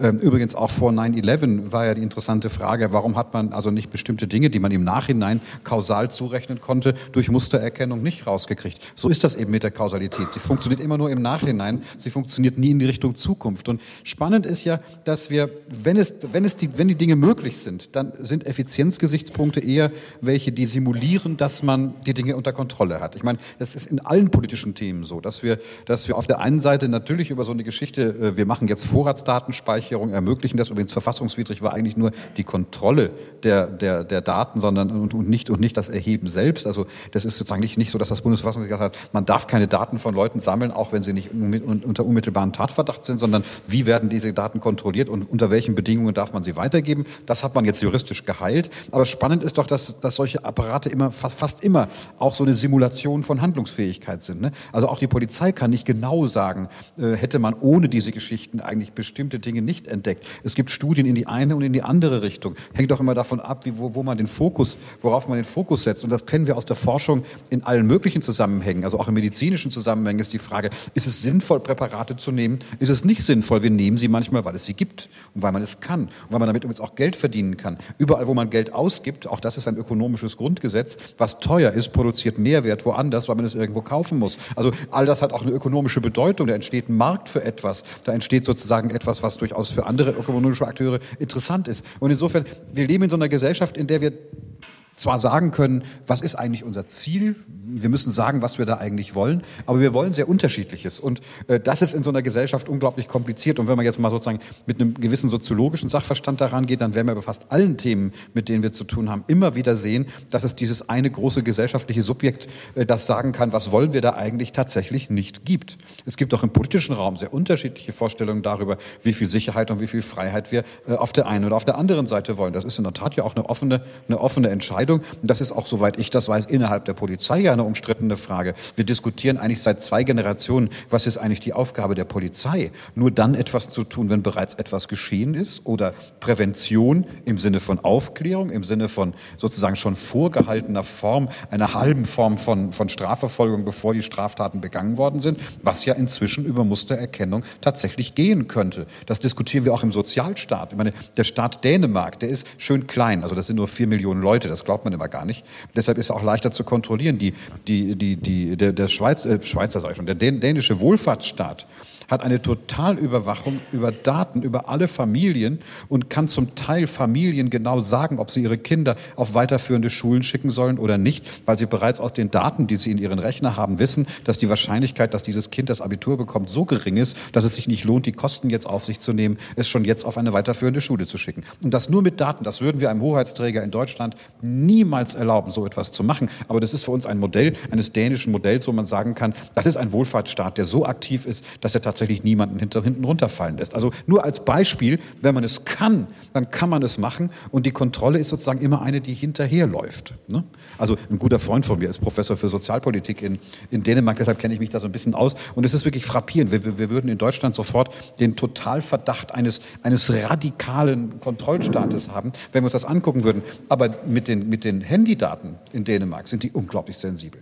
Ne? Also ganz vorsichtig, ob man die überhaupt ähm, verwenden darf. Also ein Hinweis darauf, gesamtgesellschaftlich heißt das, es sind so unterschiedliche Akteure mit so unterschiedlichen Traditionen und so unterschiedlichen Zielen, dass diese Frage eigentlich kaum zu beantworten ist und wir uns sozusagen immer über so Muddling Through äh, da reinsetzen sollten. Und da sind wir in Deutschland, glaube ich, im internationalen Vergleich schon Leute, die die sehr stark also eine Sensibilität dafür haben, dass der Hoheitsträger jemand ist, vor dem wir uns schützen müssen. Du hast das Grundgesetz vorhin erwähnt. Unser Grundgesetz ist ein klassisches liberales äh, Verfassung, eine liberale Verfassung. Es gibt viel stärker kontrollierende Verfassungen. In Osteuropa ist das zum Beispiel eine völlig andere Form von Verfassungsrecht, äh, was dann auch für die europäische Integration eine sehr interessante Frage ist im Hinblick auf diese Fragestellung. Also ich will das nicht kleinreden, aber man muss die Dinge manchmal kleinreden, weil sie eben sozusagen nicht über so ein gesellschaftliches Gesamtsubjekt im Hinblick auf einen Konsens Konsens ähm, lösbar ist. Und ähm, darf ich noch was zu den Benefits sagen? Also, ich meine, es ist ja ganz spannend, es ist ja ganz spannend zu sehen, dass vieles von dem, was wir auch wollen,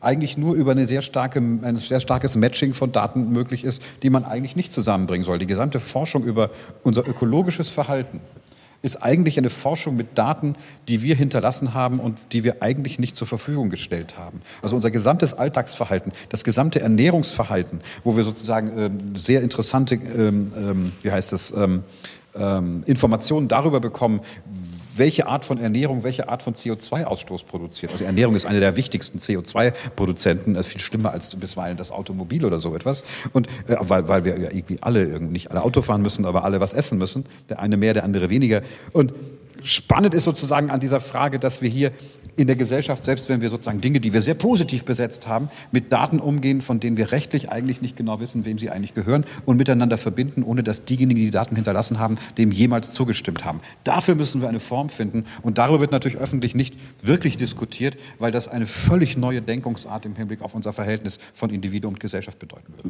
Was man dabei vielleicht nicht vergessen sollte, ist, dass diese ganzen Daten, die CO2, Essenskonsum etc., dass es Sensordaten sind, die nicht personalisiert sind auf jede einzelne Person. Und das ist ein ganz elementarer Unterschied. Wenn man sich anschaut, wie viel von etwas verkauft wird, wie auch immer, weiß, kann man, es ist nichts, womit man eine einzelne Person ans Messer laufen lassen kann, wenn man es unbedingt darauf anlegt. Und deshalb ist es schon ein gewisser Unterschied ähm, zu dem, was die Vorratsdatenspeicherung für eine Macht einfügt in das politische System. Ähm, Sensordaten sind wichtig, mit denen können wir Forschung betreiben. Wir fragen niemanden aktiv, weil wir das nicht müssen, weil das Daten sind, die nicht personalisiert sind auf die verschiedenen Leute, die daran beteiligt waren, wie zum Beispiel der Trampelpfad entstanden ist im Wald. Ähm, aber worauf ich. Im Zweifel sind sie aber personalisierbar. Also das ist auch gerade die mathematische Idee, dass wir sie natürlich nicht personalisieren, aber dass wir sozusagen, da wir nicht mehr nur Durchschnitte messen, sondern ich, ich, ich, also Durchschnitte messen, sondern, sondern die Genese von Daten sehen und könnten wir im Zweifelsfall auch diese Daten dafür verwenden, sie zu reindividualisieren. Das ist ja das Neue, was daran möglich ist. Wir, das wir tut können, keiner. Wir aber können Rückschlüsse ziehen von dem, was passiert ist, auf das, welcher Typus Mensch etwas getan hat, wer sich wie er sich entwickelt hat, um bestimmte Dinge zu tun. Doch trotzdem ist der wichtige Faktor, dass es von Anfang an nicht auf eine bestimmte Person individualisiert ist. Ähm, worauf ich aber auf jeden Fall eigentlich noch hinaus wollte, was angesprochen wurde als ähm, gesetzlicher Grundsatz, wofür man sich als Gesellschaft entscheidet, ähm, was schon dargestellt wurde, dass in anderen Ländern, die sich so weiterentwickeln, das ist, geht ein bisschen in die Richtung, was ich vorhin andeuten will, wollte, dass man sich selbst das mit sich vor einem Jahr oder vor kurzem ähm, vergleicht und dann immer krasser wird, einfach nur in manchen Dingen. Wir haben eine Zeit gehabt, in der wir uns, nach der wir uns entschieden haben, wir waren an einem Punkt, wo wir gesehen haben, was es bedeuten kann, wenn wir uns so weit entwickeln, dass ein Staat zu viel Macht hat. Und wir haben, darauf basiert unser Grundgesetz. Wir waren bereits an dem Punkt im Vergleich zu anderen Ländern und wir haben uns aktiv dazu entschieden, das ist unser, eines unserer höchsten Güter.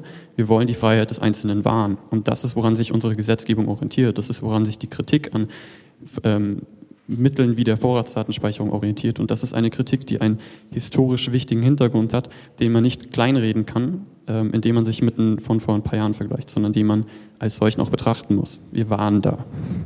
Vielleicht um die letzten fünf Minuten, die wir jetzt noch haben, hier gemeinsam, bevor das Publikum Fragen stellen darf, zu nutzen.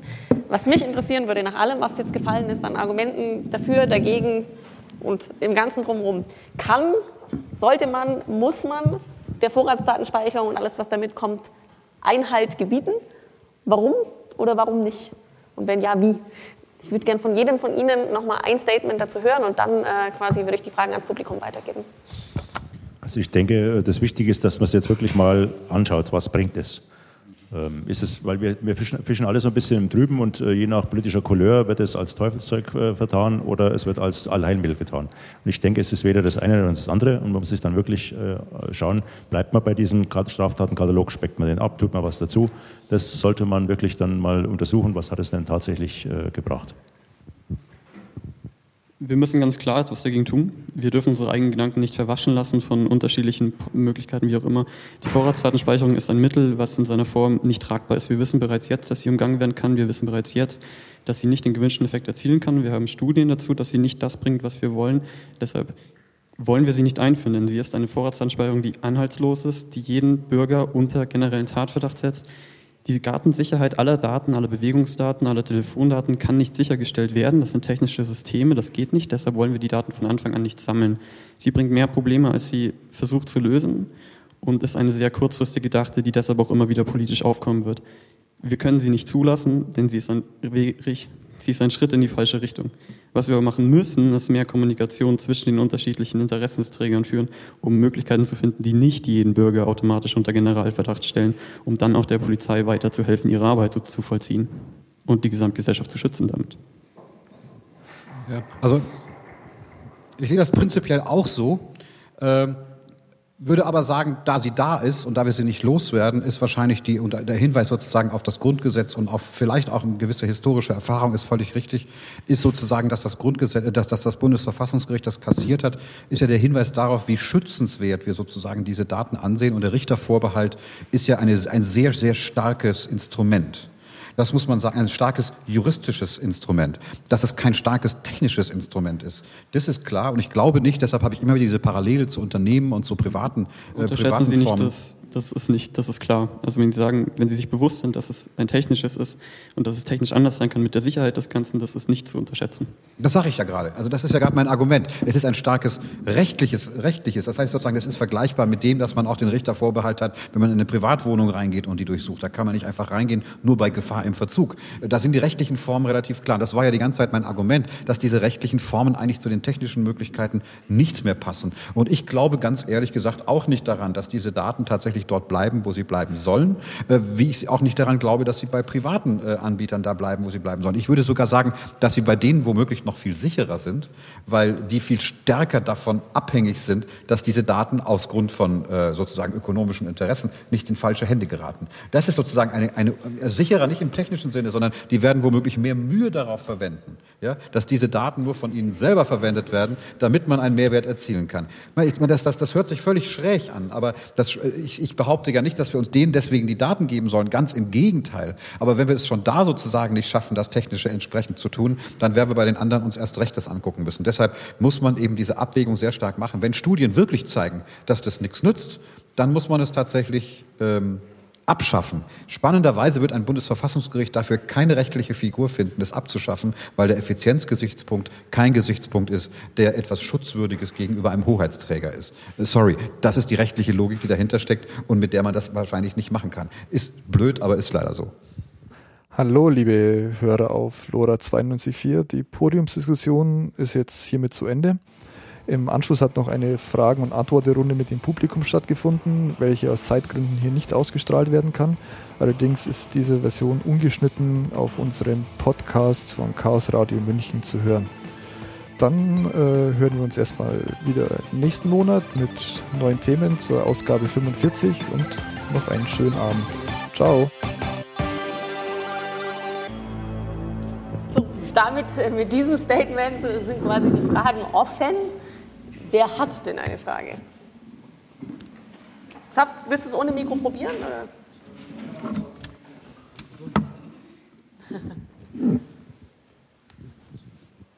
Ja, ich möchte noch eine kurze Anmerkung geben zum Thema Überwachung. Es gibt seit, ich glaube schon 1975 die erste Studie an der Stanford University, die nachgewiesen hat, dass eine Überwachung keine Sicherheit produziert, sondern im Gegenteil ähm, dazu bringt, dass man sich verstellt und vor allem dann eine Gegenreaktion provoziert, die zu einer Aggression führt und, und ähm, damit nicht mehr Sicherheit verursacht, sondern weniger.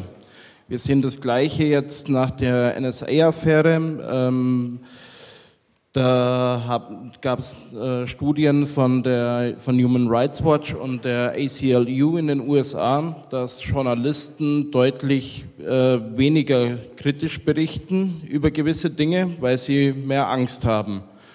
Und ähm, ich sehe genau die gleiche Entwicklung auch in Deutschland. Wir haben diese Landesverratsaffäre bei netzpolitik.org und ähm, genau in diese Richtung, glaube ich, geht es. Und da spielt auch genau dieses Thema Mustererkennung mit rein. Es geht darum, dass man nicht mehr auffallen möchte und damit ist man kein Individuum mehr, sondern nur noch Teil der Masse. Und das sehe ich die große, das, die große Gefahr darin. Und zwar weniger, dass wir, ähm, dass wir das wirklich so nutzen, sondern dass dieser Effekt und diese Wirkung beim Einzelnen entsteht. Ist damit eine Frage verbunden? War das eine Frage mit dabei? Ähm, nö. Dann, dann vielleicht, vielleicht als Hinweis. Ähm, genau. Statements sind immer interessant, aber jetzt für die Runde, wo wir die drei noch da haben, die tatsächlich was beantworten können, wäre es interessant, eine Frage zu stellen. Äh, die Frage ist trotzdem, ob Sie darauf reagieren wollen. Ich möchte aber kurz dazu, also sehr wichtiger Punkt, sehr gut, dass du einbringst. Und das Interessante dabei ist eben, dass wir diese Form der Überwachung mit NSA etc., die haben wir ja nicht erlaubt. Ähm, und wir sehen ja, was dabei rauskommt, wenn wir sie nutzen und wenn wir sie auch erlauben würden und wofür solche Sachen, wohin sie final führen könnten. Und das sind Sachen, die wir nicht wollen. Vor allem, wenn man noch mehr technisches Verständnis von dem Ganzen hat, macht das alles noch ein bisschen mehr Sorge. Also das ist ein ganz wichtiges Statement und es, es ist vielleicht noch spannender, als es sich anhört, weil wir nämlich sozusagen hier auch eine historische Dimension kennen. Es gab eine relativ kurze Phase in der Geschichte der modernen Gesellschaft, wo so etwas nicht stattfand. Im 18., Anfang 19. Jahrhundert sind Agenturen in der Gesellschaft entstanden, die das Gewissen erfunden haben, die was ganz Ähnliches gemacht haben, so verklemmte Lebensformen des Bürgers, ja, in denen wir auch so etwas wie eine starke Beobachtbarkeit hatten und dann sozusagen eine, eine relativ starke Angstdichte in der Gesellschaft, dann hat es eine stärkere Liberalisierung der Geschichten gegeben. Und was wir heute an diesen technischen Mustererkennungsgeschichten haben, ist eigentlich ein Rückfall in dieses 18. und 19. Jahrhundert. Hört sich jetzt ziemlich doof an, aber ähm, das, das hat sehr, sehr stark damit zu tun, dass die Formierung von Subjekten, dass die Formierung von Ichen äh, gewissermaßen in einer ganz kurzen Phase der modernen Gesellschaft diese Art von Liberalität auch an sich selber erlebt hat und das im, inzwischen verschwindet. Heute haben wir das Problem genau wie damals, dass es eigentlich keine Subjekte gibt, die man dafür verantwortlich verantwortlich machen kann. Also man müsste sagen, machen wir das Internet aus oder so, hat sich nicht bewährt. Das, ist, wäre wär eine Alternative. Aber das funktioniert natürlich nicht und ich sehe diese Gefahr auch. Deshalb ist wahrscheinlich vieles an pädagogischem, vieles an der Idee sozusagen, wie man mit solchen Daten umgeht, auch eine Aufklärung darüber, welche Spuren man eigentlich hinterlässt, ganz spannend. Das wäre sozusagen eine zweite Aufklärung, die nämlich genau in dieser Zeit auch stattgefunden hat. Also das ist, glaube ich, für mich eigentlich das Wichtigste, was, was mit diesem Thema zu tun hat. Viel weniger, ob wir jetzt ähm, das Bundesverfassung dies oder jenes im Hinblick auf ein Detailproblem macht. Das ist wirklich spannend. Ich möchte nur noch kurz darauf hinweisen, dass ähm, da auch, das ist jetzt alles geheimdienstmäßig, BND und NSA, das sind Institutionen, die sind überhaupt nicht mehr überwacht. Also das ist alles nochmal was kontrolllos, da sieht man auch, wo das dann hinführt. Und das sollte man nicht dabei vergessen, dass die außer Rand und Band sind. Wollten Sie auch noch reagieren? Nein? Okay. Also, ähm, ja, ich wollte fragen, was die Polizei denn aktiv dafür tut, dass, wenn die Daten gespeichert werden, äh, dass die auch da bleiben, wo sie sind. Weil es ist ja schön und gut, dass man nur sagt, äh, sie greifen nur darauf zu, wenn sie es halt auch wirklich brauchen und wenn es auch wirklich äh, ein Häkchen dran gesetzt ist, okay, wir können das verwenden. Aber die Daten sind ja nicht bei Ihnen, bei der Polizei, sondern irgendwo. Ähm, und wer sorgt dafür, dass die nicht jeder bekommt? Also das ist ja mit ein Grund, diese Datenhehlerei einzuführen, weil man eben damit diese Daten sozusagen strafrechtlich schützen will. Es ist natürlich klar, jedes Gesetz, was ich erlasse, gibt es Leute, die sich darüber hinwegsetzen. Auch die Polizei hat intern Datenschutzbestimmungen. Ich darf zum Beispiel nicht abfragen, jetzt wenn ich da eine hübsche Frau sehe und sage, oh, das darf mich jetzt interessieren, wo die wohnt, und frage die am Computer ab. Ja, da kann es mir passieren, dass äh, eine automatische Meldung kommt. Erstens wird die Daten, wenn alles protokolliert, das ist auch jetzt in diesem Gesetz vorgesehen, dass äh, jeder Zugriff protokolliert wird auf diese Daten, dass man zumindest weiß, wer hat die wann für welchen Zweck abgefragt. Und dann gnade dem Kollegen oder mir dann in dem Fall, ähm, wenn ich dann keinen dienstlichen Grund habe für meine Abfrage. Und das ist also so, dass also so nach einem Zufallsgenerator kommt dann automatisch, wird ein Fernschreiben, früher ein Fernschreiben, jetzt halt ein äh, Datensatz angestoßen, der läuft dann im Dienststellenpostfach auf und da muss mein Dienststellenleiter bestätigen, dass ich das dienstlich benutzt habe, diese Abfrage, dass das dienstlich notwendig war. Und ähm, da ist dann unser Präsidium, versteht auch keinen Spaß, wenn der Kollege so Datenabfragen macht, die er nicht tun dürfte aus privaten Gründen oder warum auch immer. Und dann äh, kriegt er einen Bußgeldbescheid und dann kostet er jede Datenabfrage so zwischen 100 und 300 Euro. Und das kann dann schon richtig ins Geld gehen, wenn er dann mehrmals abgefragt hat, jetzt wo wohnt sie denn, wie alt ist sie denn, hat sie einen Führerschein und so Zeug. Also nichtsdestotrotz, es ist eine Schutzvorschrift da, aber wo Vorschriften sind, gibt es äh, Leute, die sich nichts meinen, dran halten zu müssen und wenn sie dann kriegen, kriegen sie die Schaufeln auf. Und dadurch, dass beim Landeskriminalamt die Daten auch bei uns, die Abfragen, ein Jahr lang protokolliert werden, wenn Sie sich beim Datenschützer beschweren und sagen, ich möchte, der Kollege, der, ich glaube, der Polizist hat so Privatdaten abgefragt, dann kommt die Anfrage vom Datenschutzbeauftragten ans Landeskriminalamt, die gucken in den Computer rein, wer hat diese Personalien oder dieses Kennzeichen abgefragt und dann geht die Ding los, haben Sie einen dienstlichen Vorgang. Und wenn du keinen dienstlichen Vorgang hast, dann bist du fällig. Ja, ich bin auch als Personalrat ähm, für den Datenschutz zuständig für die Beschäftigten. Und das ist auch immer so eine Geschichte. Ich bin bloß immer, man sollte die Kirche im Dorf lassen. Da gibt es dann so Vorwürfe, ja, Zeiterfassungssystem. Ja, jetzt kann der Chef nachschauen, wann ich zu spät kam. Ja, klar kann er das mit dem Computer leichter nachschauen. Aber wenn er sich ans Fenster hinstellt, sieht er auch, wer zu spät kommt. Also von daher äh, macht das eigentlich keinen Unterschied. Ich muss Daten kann ich, äh, brauche ich auch heute in vielerlei Form, muss ich sie erfassen. Ich muss aber regeln, wer hat unter welchen zu Bedingungen Zugriff drauf wird das protokolliert. Was passiert, wenn einer missbräuchlich die Daten äh, benutzt, äh, damit Schindluder treibt und dann gehört ihm auch die Schaufeln auf, äh, ganz klar. Da bin ich auch als Personalrat dann beim Kollegen, wo ich sage, du, da bist jetzt selber schuld, wenn du so einen Schmarrn machst. Wir hatten mal zum Beispiel eine Affäre, da hat irgendein Profifußballer hat seine Frau geprügelt und das war dann groß in der Zeitung gestanden.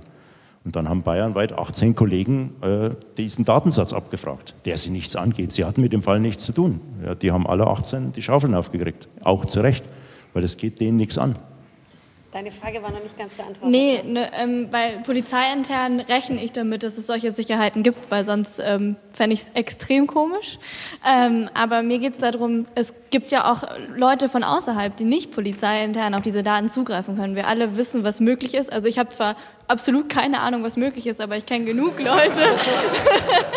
aber ich kenne genug Leute, die äh, schon eine gute Ahnung davon haben, wie man auf so Daten zugreift. Ähm, deswegen, also ja, vielleicht ja, also kannst du mir besser helfen. Also im Gesetz steht es so festgeschrieben, dass der Provider, der solle für Sorge tragen, dass die Daten, also soll eine Schnittstelle für die Polizei zur Verfügung stellen. Diese Schnittstelle soll dann protokollieren, wann zugegriffen wurde oder nicht.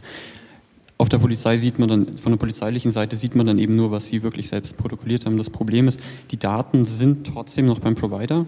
Der hat diese Schnittstelle, die darauf zugreift, worüber dann die Polizei darauf zugreift. Wer natürlich sonst sich irgendwie Zugang zu diesem System verschafft, unterliegt den normalen ja, Protokollierungen, die man sonst so hat und wie man sieht, wie komplex diese ganzen Systeme sind, ist das was, was man im Endeffekt nicht sicher sagen kann, dass es nicht ausgenutzt wird.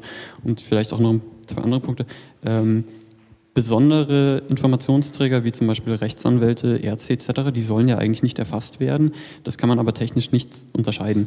Das ist dann eher so eine Information, oh, ähm, ja, das habe ich jetzt doch nicht gesehen, ich vergesse das mal, wenn man die dann abfragt. Ähm, und vielleicht auch noch kurz, ähm, wie man auch sieht, was ein Problem ist, ähm, wo Menschen sind, menschelt und Macht kann ausgenutzt werden. Also man sieht auch oft gibt es Anfragen, die, also wie man vielleicht gerade auch kurz rausgehört hat, dass Leute Dinge anfragen, die sie nicht anfragen sollten. Und wenn sie nachträglich dafür auf die Birne bekommen, dann ist es gut, aber das sind Dinge, die sollten von Anfang an nicht möglich sein. Ähm, ja, ich habe zwei Fragen, ähm, einfach so, wie das funktioniert, weil äh, bei uns ist jedes Prepaid-Handy in Deutschland äh, auf, einen, auf, eine Person äh, festgeschrieben, also das ist mit äh, Personalausweis registriert. Das heißt, ich kann ähm, jetzt nicht nur sehen, wenn dann Verbrechen begangen wurde, da, wer sich da eingeloggt hat, sondern auch irgendwie weiß dann, also weiß dann, wer, das, wer diese Person ist. Und die, der Fall, den Sie jetzt da beschrieben haben, oder die Fälle, die sind jetzt, finde ich, so ein bisschen harmlos. Aber andersrum geht es ja auch. Also dann habe ich irgendwie einen Verdächtigen und dann fange ich an, vielleicht das Netzwerk von dem zu kontrollieren. Also ist das möglich? Ähm, und wo, wo hört es dann auf? So, und äh, dann werde ich plötzlich irgendwie äh, vielleicht kontrolliert, nur weil ich zufällig mit irgendwem mal Kontakt hatte, der irgendwie vielleicht eine Straftat begangen haben könnte. Das und ist korrekt. Ein zweiter. Hm? Das ist korrekt. Ja. Du kannst damit in Verbindung gebracht werden. Ja, aber wo, ist da, wo wird da die Grenze gemacht? Weil dann, diese Netzwerke sind ja gigantisch. Und das andere ist, ähm, äh, der Fall André Holm, ich weiß nicht, ob der bekannt ist. äh, das war so 2007 oder so, ein äh, Sozialwissenschaftler, der ähm, anhand von Indizien festgenommen wurde ähm, und ihm wurde vorgeworfen, dass er sich auf ein möglicherweise terroristisches Treffen begeben hat und da sein Handy nicht dabei hatte. Und das andere Indiz war, dass er in seinen Schriften ähm, so äh, verdächtige Wörter benutzt hat wie Gentrifizierung und Prekarisierung. Ähm, und das tatsächlich in einem Bekennerschreiben auch äh, quasi benutzt wurde. So, und auf Grundlage dessen wurde dieser Mensch dann festgenommen. Und ähm, ich hätte dazu gerne eine Stellungnahme von Ihnen. Also vielleicht erst die Frage, wo sind die Grenzen? Und dann nochmal die Frage. Ähm, die Frage zu den Grenzen, Netzwerke, war die bezogen auf die Netzwerke des Providers, wo die Daten gespeichert sind oder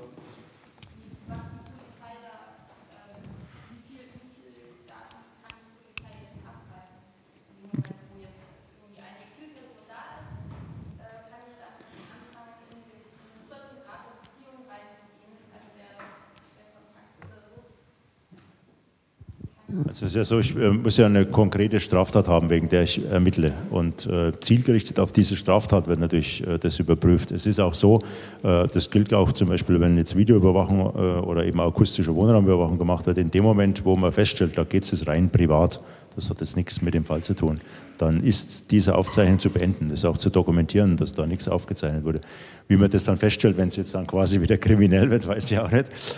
Ähm, aber da sind also Schutzvorschriften da. Und das, äh, ich meine, die Polizisten haben Arbeit ohne Ende. Die wollen jetzt eigentlich nicht sich mit irgendwelchen nutzlosen, äh, durch irgendwelche nutzlosen Datenberge zu machen. Das ist ja der, der, die Krux, dass man, je mehr Daten man erfasst, auch irgendwo an der Kapazitätsgrenze kommt. Selbst mit irgendwelcher Auswertungssoftware irgendwo ist einmal Schluss. Ähm, das fasziniert mich ja bei den Geheimdiensten auch so, die nur alles sammeln. Ja. 9-11 hast du angesprochen. Äh, den Zusammenbruch der DDR hat man auch nicht erkannt. Haben weder unsere Schlapphüter erkannt noch die drüben. Bei der Stasi hat man zig Berge von Daten noch im Papier gefunden, die nicht ausgewertet waren, weil man die Kapazität nicht hat. Also irgendwo muss Schluss sein. Darum wird es im richterlichen Schluss, will ich sagen, für diese Straftat suche ich das und das. Und wenn ich jetzt ein Handy habe oder ein, ein, eine IP-Adresse, dann ist das gezielt auf diese Adresse. Was natürlich dann im Netzwerk mit alles zusammenkommt, das wird abgeklopft, abgeprüft, hat das was mit meinem Fall zu tun. Das kann dir aber genauso passieren, wenn du heute Abend in der Disco bist und steigst beim Mafia-Boss ins Auto ein und die Kollegen kontrollieren dich und der ist ausgeschrieben zur beobachten Fahndung und die schreiben, jawohl, haben wir kontrolliert, da saß die und die Dame mit drin. Dann wird auch deine Person abgeprüft, ob du da mit dem was zu tun hast. Und irgendwann stellt man fest, die hat mit dem überhaupt nichts zu tun. Ja, die ist halt zufällig mitgefahren, weil zur Anhalterin war oder wie auch immer, ist in das Auto reingekommen. Die hat aber mit unseren Ermittlungen nichts zu tun. Also von daher, dann, dann bricht man ab. Und wenn es um Telefonüberwachung geht, äh, wenn man jetzt wirklich einen richterlichen Beschluss hat, auch für Telefonüberwachung, dann muss ja dir im Nachhinein sogar gesagt werden, wir haben dein Telefon abgehört, haben aber festgestellt, es hat mit dem Fall nichts zu tun und deshalb äh, haben wir diese Daten gelöscht. Da wirst du darüber informiert im Nachhinein. Ja. Sie hatten jetzt nebenher schon gemurmelt während den Ausführungen, dafür ist es ja da. was sagen Sie noch dazu? Also ich meine, der, der, der, die zweite Frage, ja, mit dem einen Fall, das ist ja etwas, was jetzt nicht unbedingt mit den Techniken zu tun hat. Also wenn man etwa an die, die, die Geschichten denkt der entstehenden Rasterfahndung in den 1970er Jahren, bei den RAF-Geschichten, da reichte es schon, wenn man zufällig die Kombination hatte, dass man einen Leihwagen gehabt hat und seine Miete in Bar bezahlt hat.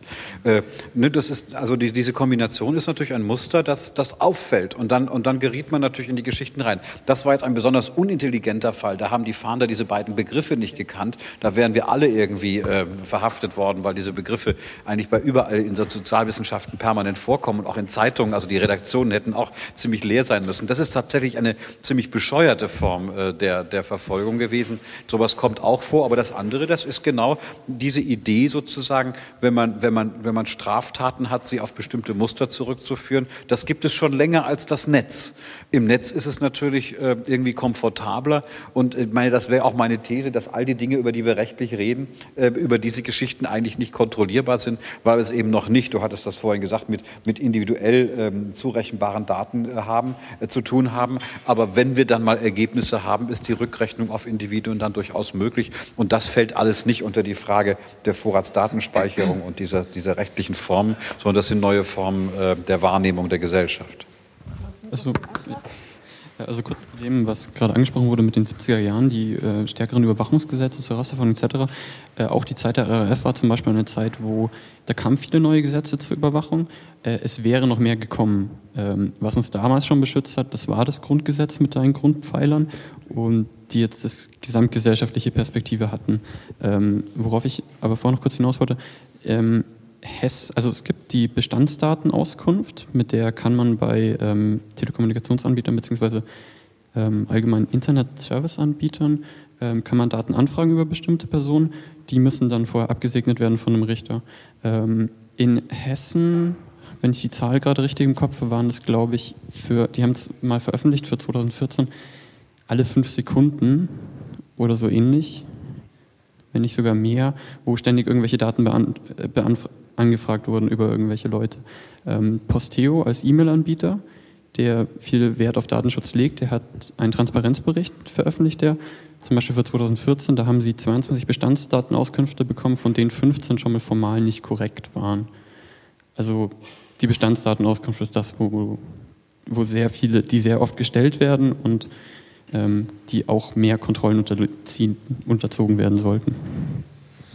Vielleicht, bevor wir zur letzten Frage übergehen, war explizit, glaube ich, eine Stellungnahme gewünscht, noch zu dem Fall Holm. Wollen Sie da noch was dazu sagen? Der sagt mir jetzt momentan nichts. Also es ging um einen Soziologen, der, ich glaube, die Worte waren Gentrification und Prekarisierung ähm, quasi verwendet hat und deswegen am Ende quasi ähm, in, in, quasi so, so, so ein Verhandlungsnetz geraten ist. Und die sind dann tatsächlich bei ihm zu Hause aufgetaucht und äh, haben ihn da, ähm, ich meine, zu, also die, die Aussage in der Zeitung war tatsächlich zu Boden gebracht, um ihn zu befragen, aufgrund dieser Wörter. Ah ja, genau. Ja. Sagt Ihnen nichts? Okay. Also in das Leben des Brian, er hat Jehova gesagt. okay, dann nächste Frage. Ja, also ich habe zwei Fragen. Erstens mal, kann ich meine eigenen Daten abfragen beim Provider? Nein. Also du wirst auch nicht nachträglich darüber informiert, wann jemals Daten für dich beantragt, also angefragt wurden. Das ist alles intransparent. Das bedeutet, ich habe über meine eigenen Daten keine korrekt, korrekt. Rechte. Außer du hörst auf, SMS zu schreiben, zu telefonieren oder ins Internet zu gehen. Okay. Und die zweite Frage war, äh, wo du vor die Geheimdienste schon mal angesprochen hast. Äh, die deutschen Geheimdienste sind ja zumindest sollten sie durch unsere Behörden überwacht sein, haben unsere Geheimdienste, mal die ausländischen ausgenommen, Zugriff auf die Vorratsdatenspeicherung bzw. die Daten, die dadurch gespeichert werden. Offiziell laut Gesetzbeschluss sollen die Daten nur für die äh, sollen im, nur für die Polizei zur Verfügung gestellt werden, zur Verfolgung von Straftaten. Ähm, Geheimdienste sind sowas ganz Spezielles. Vielleicht da, ihr seid alle, glaube ich, sehr viele Soziologen, vielleicht interessiert euch das ein bisschen. Ähm, die USA haben da so einen gewissen Grundsatz, irgendwann so collect all the data.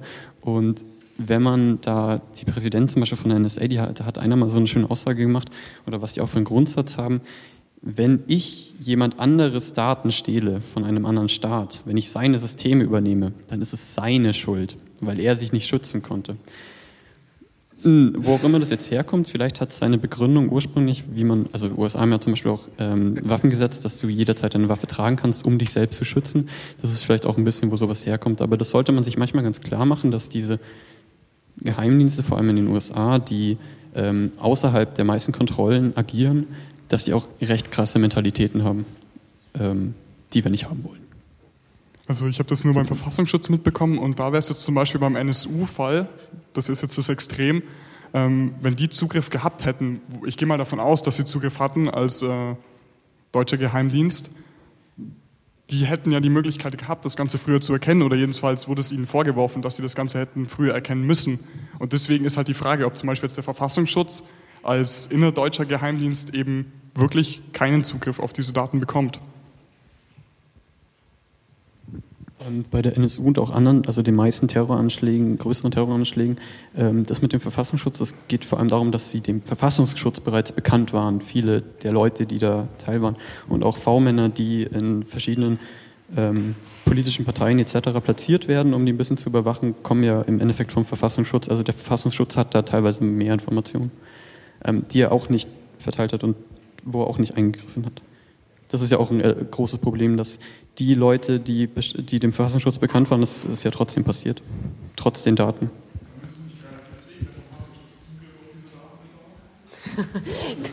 so. Letzte Rückfrage gewesen. Äh, Nochmal andersrum. Also der Verfassungsschutz war der, die ihre Vormänner platziert hatten und die ähm, Bewissen darüber hatten. Ähm, ja, es gibt insgesamt ein Problem der Kommunikation überall.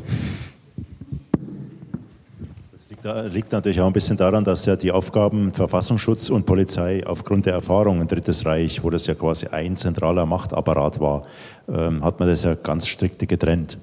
Und das hat also die Polizei auch bekrittelt im Nachfeld, äh, wo das dann aufgekommen ist mit der NSU-Gruppe, dass der Verfassungsschutz hier wesentlich äh, mehr Informationen hatte, die man, wenn man diese, den, den Sokos, die da vor Ort immer gewerkelt haben, um diese Mordanschläge aufzuklären, wenn man diesen diese Informationen gegeben hätte, wäre man mit Sicherheit auf die Täter gekommen.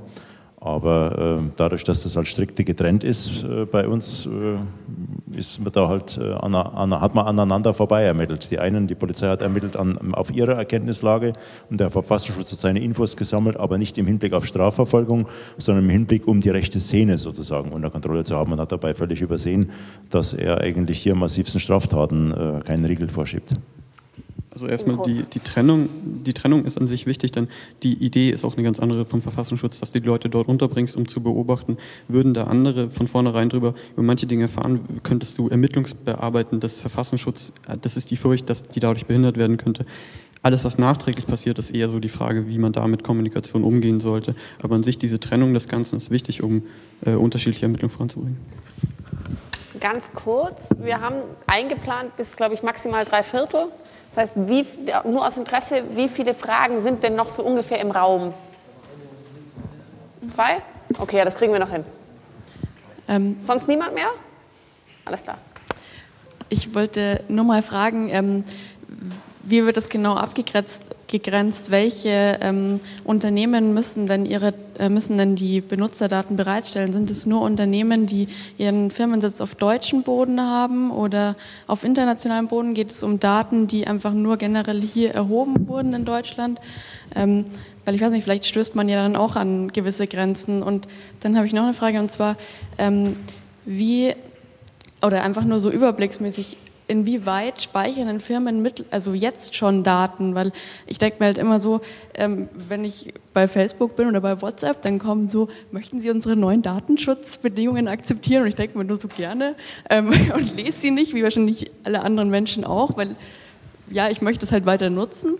Und ähm, also ich bin mir relativ sicher, dass die das jetzt auch schon im großen Umfang tun. Also ich möchte nur mal genauso überblicksmäßig wissen, wie das schon abläuft.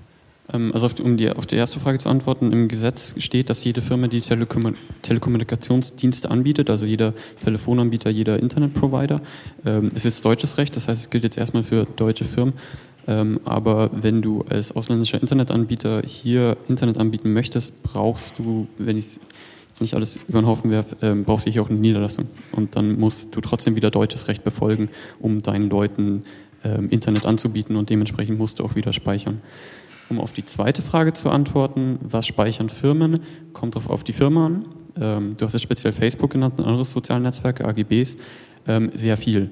Äh, Facebook speichert zum Beispiel auch Daten, also Nachrichten, die du eingibst, aber nicht abschickst. Also selbst wenn du es wieder löscht, was du gerade geschrieben hast, das ist bereits gespeichert.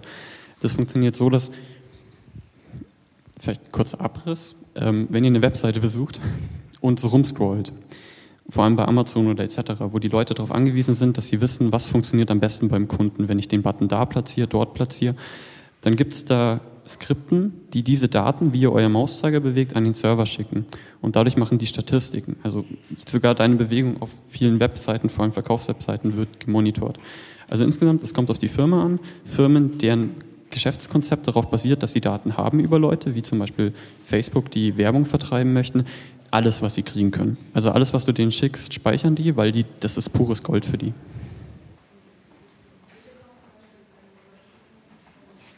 Vielleicht kurz zur Wiederholung für laut. Ihre Rückfrage war, wie ist es dann bei Telekom und so? Ähm, kommt auch wieder drauf. Die, die, Telekom ist an sich ein Internetanbieter, also ein Telekommunikationsanbieter, der Telefonie und Internet bereitstellt. Damit fallen sie unter diese Gesetze. Wenn du fragen möchtest, was die wiederum an Daten speichern, die speichern die Daten, die sie für die Abrechnung brauchen. Das ist, was du mit denen, womit du dich mit ihnen einverständ, ein, einverständ, zeigst. Womit du dich mit ihnen einigst, wenn du den Vertrag unterschreibst.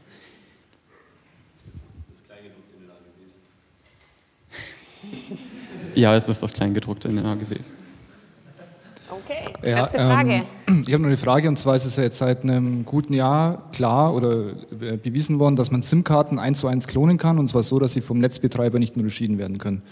Wie ist es jetzt da? Kann da nicht jeder in meinem Namen eine Straftat begehen, wenn jetzt nur, also ist da nicht jedes, jeder Indizienbeweis, der aufgrund von einer Funkzellenabfrage oder äh, ähnlichem ja. Aufgenommen wird, komplett eigentlich von vornherein nutzlos, weil ja. theoretisch es jeder gewesen ja. sein könnte. Das spricht allgemein, also ja, kann man, wenn man deine SIM-Card kopiert hat, funktioniert das. Ich kann nicht mich als eine andere Person ausgeben. Generell spricht es auf die Umgehung der Vorratsdatenspeicherung an. Das ist sie zum Beispiel sehr gefährlich, weil in dem Moment, wo jemand anders mich äh, wo, wo, jemand anders so tut, das wäre ich und dann eine Straftat begeht, bin ich derjenige, der, bei dem die Polizei in der Tür steht.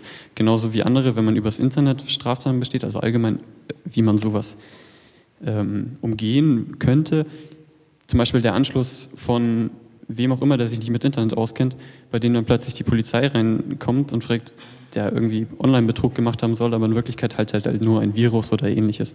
Und das sind genau auch Probleme, wo die Vorratsdatenspeicherung noch mehr aufwirft, weil falsche Leute, unschuldige Leute in den Betracht der, ähm, der Ermittlungen kommen, weil sie auf eine falsche Fährte gelockt wurden. Es kam doch noch eine spontane Meldung. Wir haben noch fünf Minuten. Du hast Glück. Ähm, ja, zur Umgehung hatte ich noch eine Frage, äh, speziell an, Sie, an Sie, Herr Schall. Und ähm, zwar jetzt, wenn jetzt die Vorratsdatenspeicherung durch ist, dann würde ich mich als Krimineller, würde ich mir Gedanken machen, wie ich das Ganze umgehen kann und dann auch darauf kommen, dass ich möglichst kein Internet habe, kein Handy und das alles halt nicht mehr habe. Und dann ist es doch eher eine Sicherheitslücke, wenn man äh, die Vorratsdatenspeicherung nutzen will und die aber nicht auf dem Radar sind, die ganzen Kriminellen. Und dann wäre natürlich die Folge daraus, dass man dann vielleicht irgendwann mal als Einziger, der nicht mehr das hat, einfach nur weil er seine Daten schützen will, automatisch im Visier der Polizei ist. Also das wäre so eine Kausalkette, die ich jetzt so vielleicht etwas blöd aufgestellt habe, aber da würde ich gerne ein Statement dazu haben. Ja, also ich meine, ähm, nicht im Internet zu sein und keine Daten zu produzieren, ist ja kein Verbrechen, keine Straftat, keine Ordnungswidrigkeit. Also da bist du für die Polizei insofern uninteressant. Da bist du vielleicht eher dann für den Geheimdienst interessant, der sagt, Moment mal, äh, der hat sehr, sehr auffällige Verhaltensweisen. Aber es ist klar, es ist kein Allheilmittel. Das, das wissen auch wir Polizisten, dass es kein Allheilmittel ist. Aber es ist so ähnlich wie, ähm, sage ich mal, Rauschgifthandel, ja, Kleinhandel. Ähm, die haben eigentlich alle Angst auf der einen Seite, dass sie abgehört werden, obwohl du ja nicht so leicht einen richterlichen Beschluss kriegst. Aber äh, sie nutzen trotzdem das Telefon, weil es einfach bequem ist und was ist. Und genauso ist es mit Internet und genauso. Und mancher Täter denkt auch in dem Moment, wo er die Straftat begeht, einfach nicht dran. Das ist genauso äh, Videokamera, wenn irgendwo hängt. da hatten wir auch Studien, die festgestellt haben, der bewusste Täter, klar, der meidet den Bereich einfach, wo diese Kamera hängt der Täter, der äh, besoffen ist äh, und den anderen einfach grundlos anstänkert und zusammenschlägt, ähm, dem ist das wurscht, weil er das in seinem Syri gar nicht mehr weiß, dass da oben eine Kamera hängt. Also von daher, da wischt man dann schon einen gewissen Teil äh, der Straftäter. Und wir haben ja andere Ermittlungsmethoden auch noch. Es ist ja auch genauso, weil die vorhin die Frage kam mit dieser gefakten äh, Identität. Natürlich kommst du erstmal in die Schusslinie der Ermittlungen, ganz klar. Aber das ist genauso, wenn heute ein Zeuge sagt, äh, da war XY-Aufruf, mein Nachbar, der hat genau das gleiche Auto. Ich kann mich ganz genau in Sinn, an dem Tag ist der abends heimgekommen, hat was ins Haus geschleppt. Ich habe mir schon gedacht, was der da um die Uhrzeit macht. Dann steht auch die Polizei bei dir auf der Matte und überprüft dich. Und dann wird man halt feststellen, dass du dich in dem Zeitpunkt ganz woanders aufgehalten hast oder dass einfach auch nichts zu finden ist. Also ähm, man macht ja dann, das ist ja ein Ermittlungsansatz und dann äh, läuft die Maschinerie an, um dann festzustellen, ist was dran, da müssen wir weiter ermitteln oder äh, totaler Käse, äh, das war jetzt ein Flop. Ja. Also Vermeidung ist in der Tat auch eine Abweichung und die fällt auf.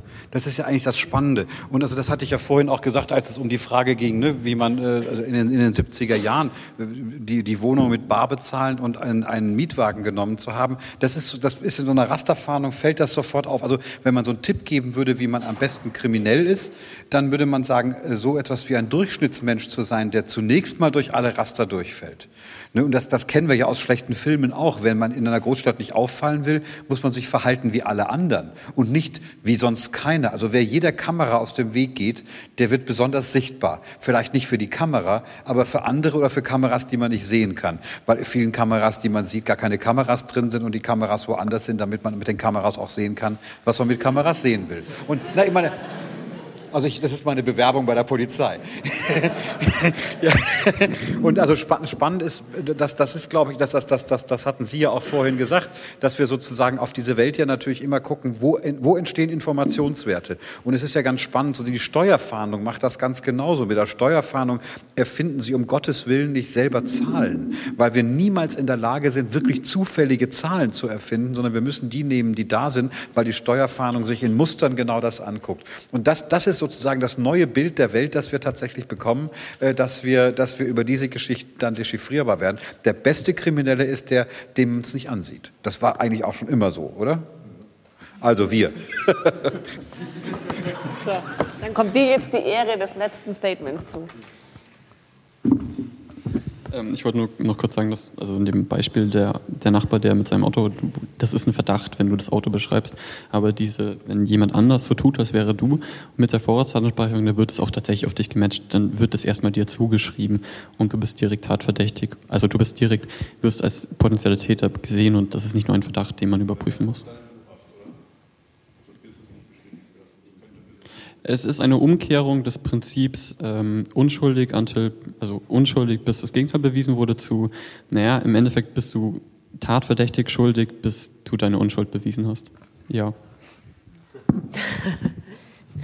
Schüttelt den Kopf, man, vielleicht dazu, ähm, man kann, steht an jeder Beschuldigtenbelehrung dabei, du kannst auch als Beschuldigter Anträge zur Beweisentlastung stellen. Also wenn du jetzt zum Beispiel sagst, Moment mal, zu dem Tatzeitpunkt war ich bei meiner Tante in Amerika, dann muss die Polizei das überprüfen. Man muss dir natürlich klar sagen, wer deine Tante ist und wo die zu finden ist, aber dann muss die Polizei das überprüfen. Ansonsten wäre das dann spätestens im Gerichtsverfahren, wäre das für einen Verteidiger ein gefundenes Fressen, wenn die Polizei so einen Entlastungsantrag einfach unter den Tisch fallen lässt. Und da gibt es ja dann immer Möglichkeiten, wo man dann sagt, Moment, das kann gar nicht sein, weil ich da ganz woanders war, weil ich zu dem Zeitpunkt eine Prüfung geschrieben habe, weil ich zu dem Zeitpunkt am Krankenhaus auf dem OP-Tisch gelegen habe, das kann ich gar nicht bestellt haben. Ne? Also äh, umgekehrt ist es ja auch so, dass die Leute manchmal sich übers Internet irgendeinen Mist bestellen und dann äh, abstreiten, dass es waren, aber dann halt doch nachgewiesen wird, äh, das warst schon du, Freundchen, der das Paket bestellt und auch angenommen hat. Das machst du dann natürlich aus der U-Haft heraus. So, das nehmen wir jetzt tatsächlich als Abschluss. Äh, ich merke schon, das war jetzt noch eine Frage, die, die tatsächlich nochmal Reaktionen produziert hat. Ich weiß nicht, ob alle noch mitkommen, aber wenn noch Gesprächsbedarf ist, zumindest ein Teil geht auf jeden Fall noch weiter. Da sagt der Roman noch was dazu. Wir haben auch gar nicht ausgemacht, wer jetzt am Ende sich bedanken soll. Ich sage auf jeden Fall Danke, ich fand es sehr interessant. Ähm, und fand vor allem auch sehr schön, dass sich viele Worte quasi hier gegenseitig die Hand gegeben haben, ohne dass man viel nachhaken musste. Ähm, vielen Dank. Ich hoffe, euch hat es auch gefallen. Wir bedanken uns natürlich für die Einladung und die Organisation des Ganzen. Das ist nämlich schon sehr wichtig. Vielleicht nehmt ihr was mit. Und nicht sofort gehen, dem Roman noch zuhören. genau, also vielen Dank ans äh, Podium. Danke, dass Sie also fleißig mitdiskutiert haben, auch für die vielen Fragen, ähm, die kamen. Ähm, wir hoffen, das hat euch äh, allen gefallen und ähm, wir haben für jetzt im Anschluss äh, einen Tisch im, äh, im Maximanuel Brauerei äh, hinten unweit vom Institut äh, der Soziologie reserviert. Ähm, da würden wir gerne hingehen mit allen, die möchten. Ähm, genau, und ich sage auch mal stellvertretend für die Fachschaft Politikwissenschaften und für die Fachschaft Soziologie vielen Dank ähm, und ja, wir freuen uns aufs nächste Mal. Genau.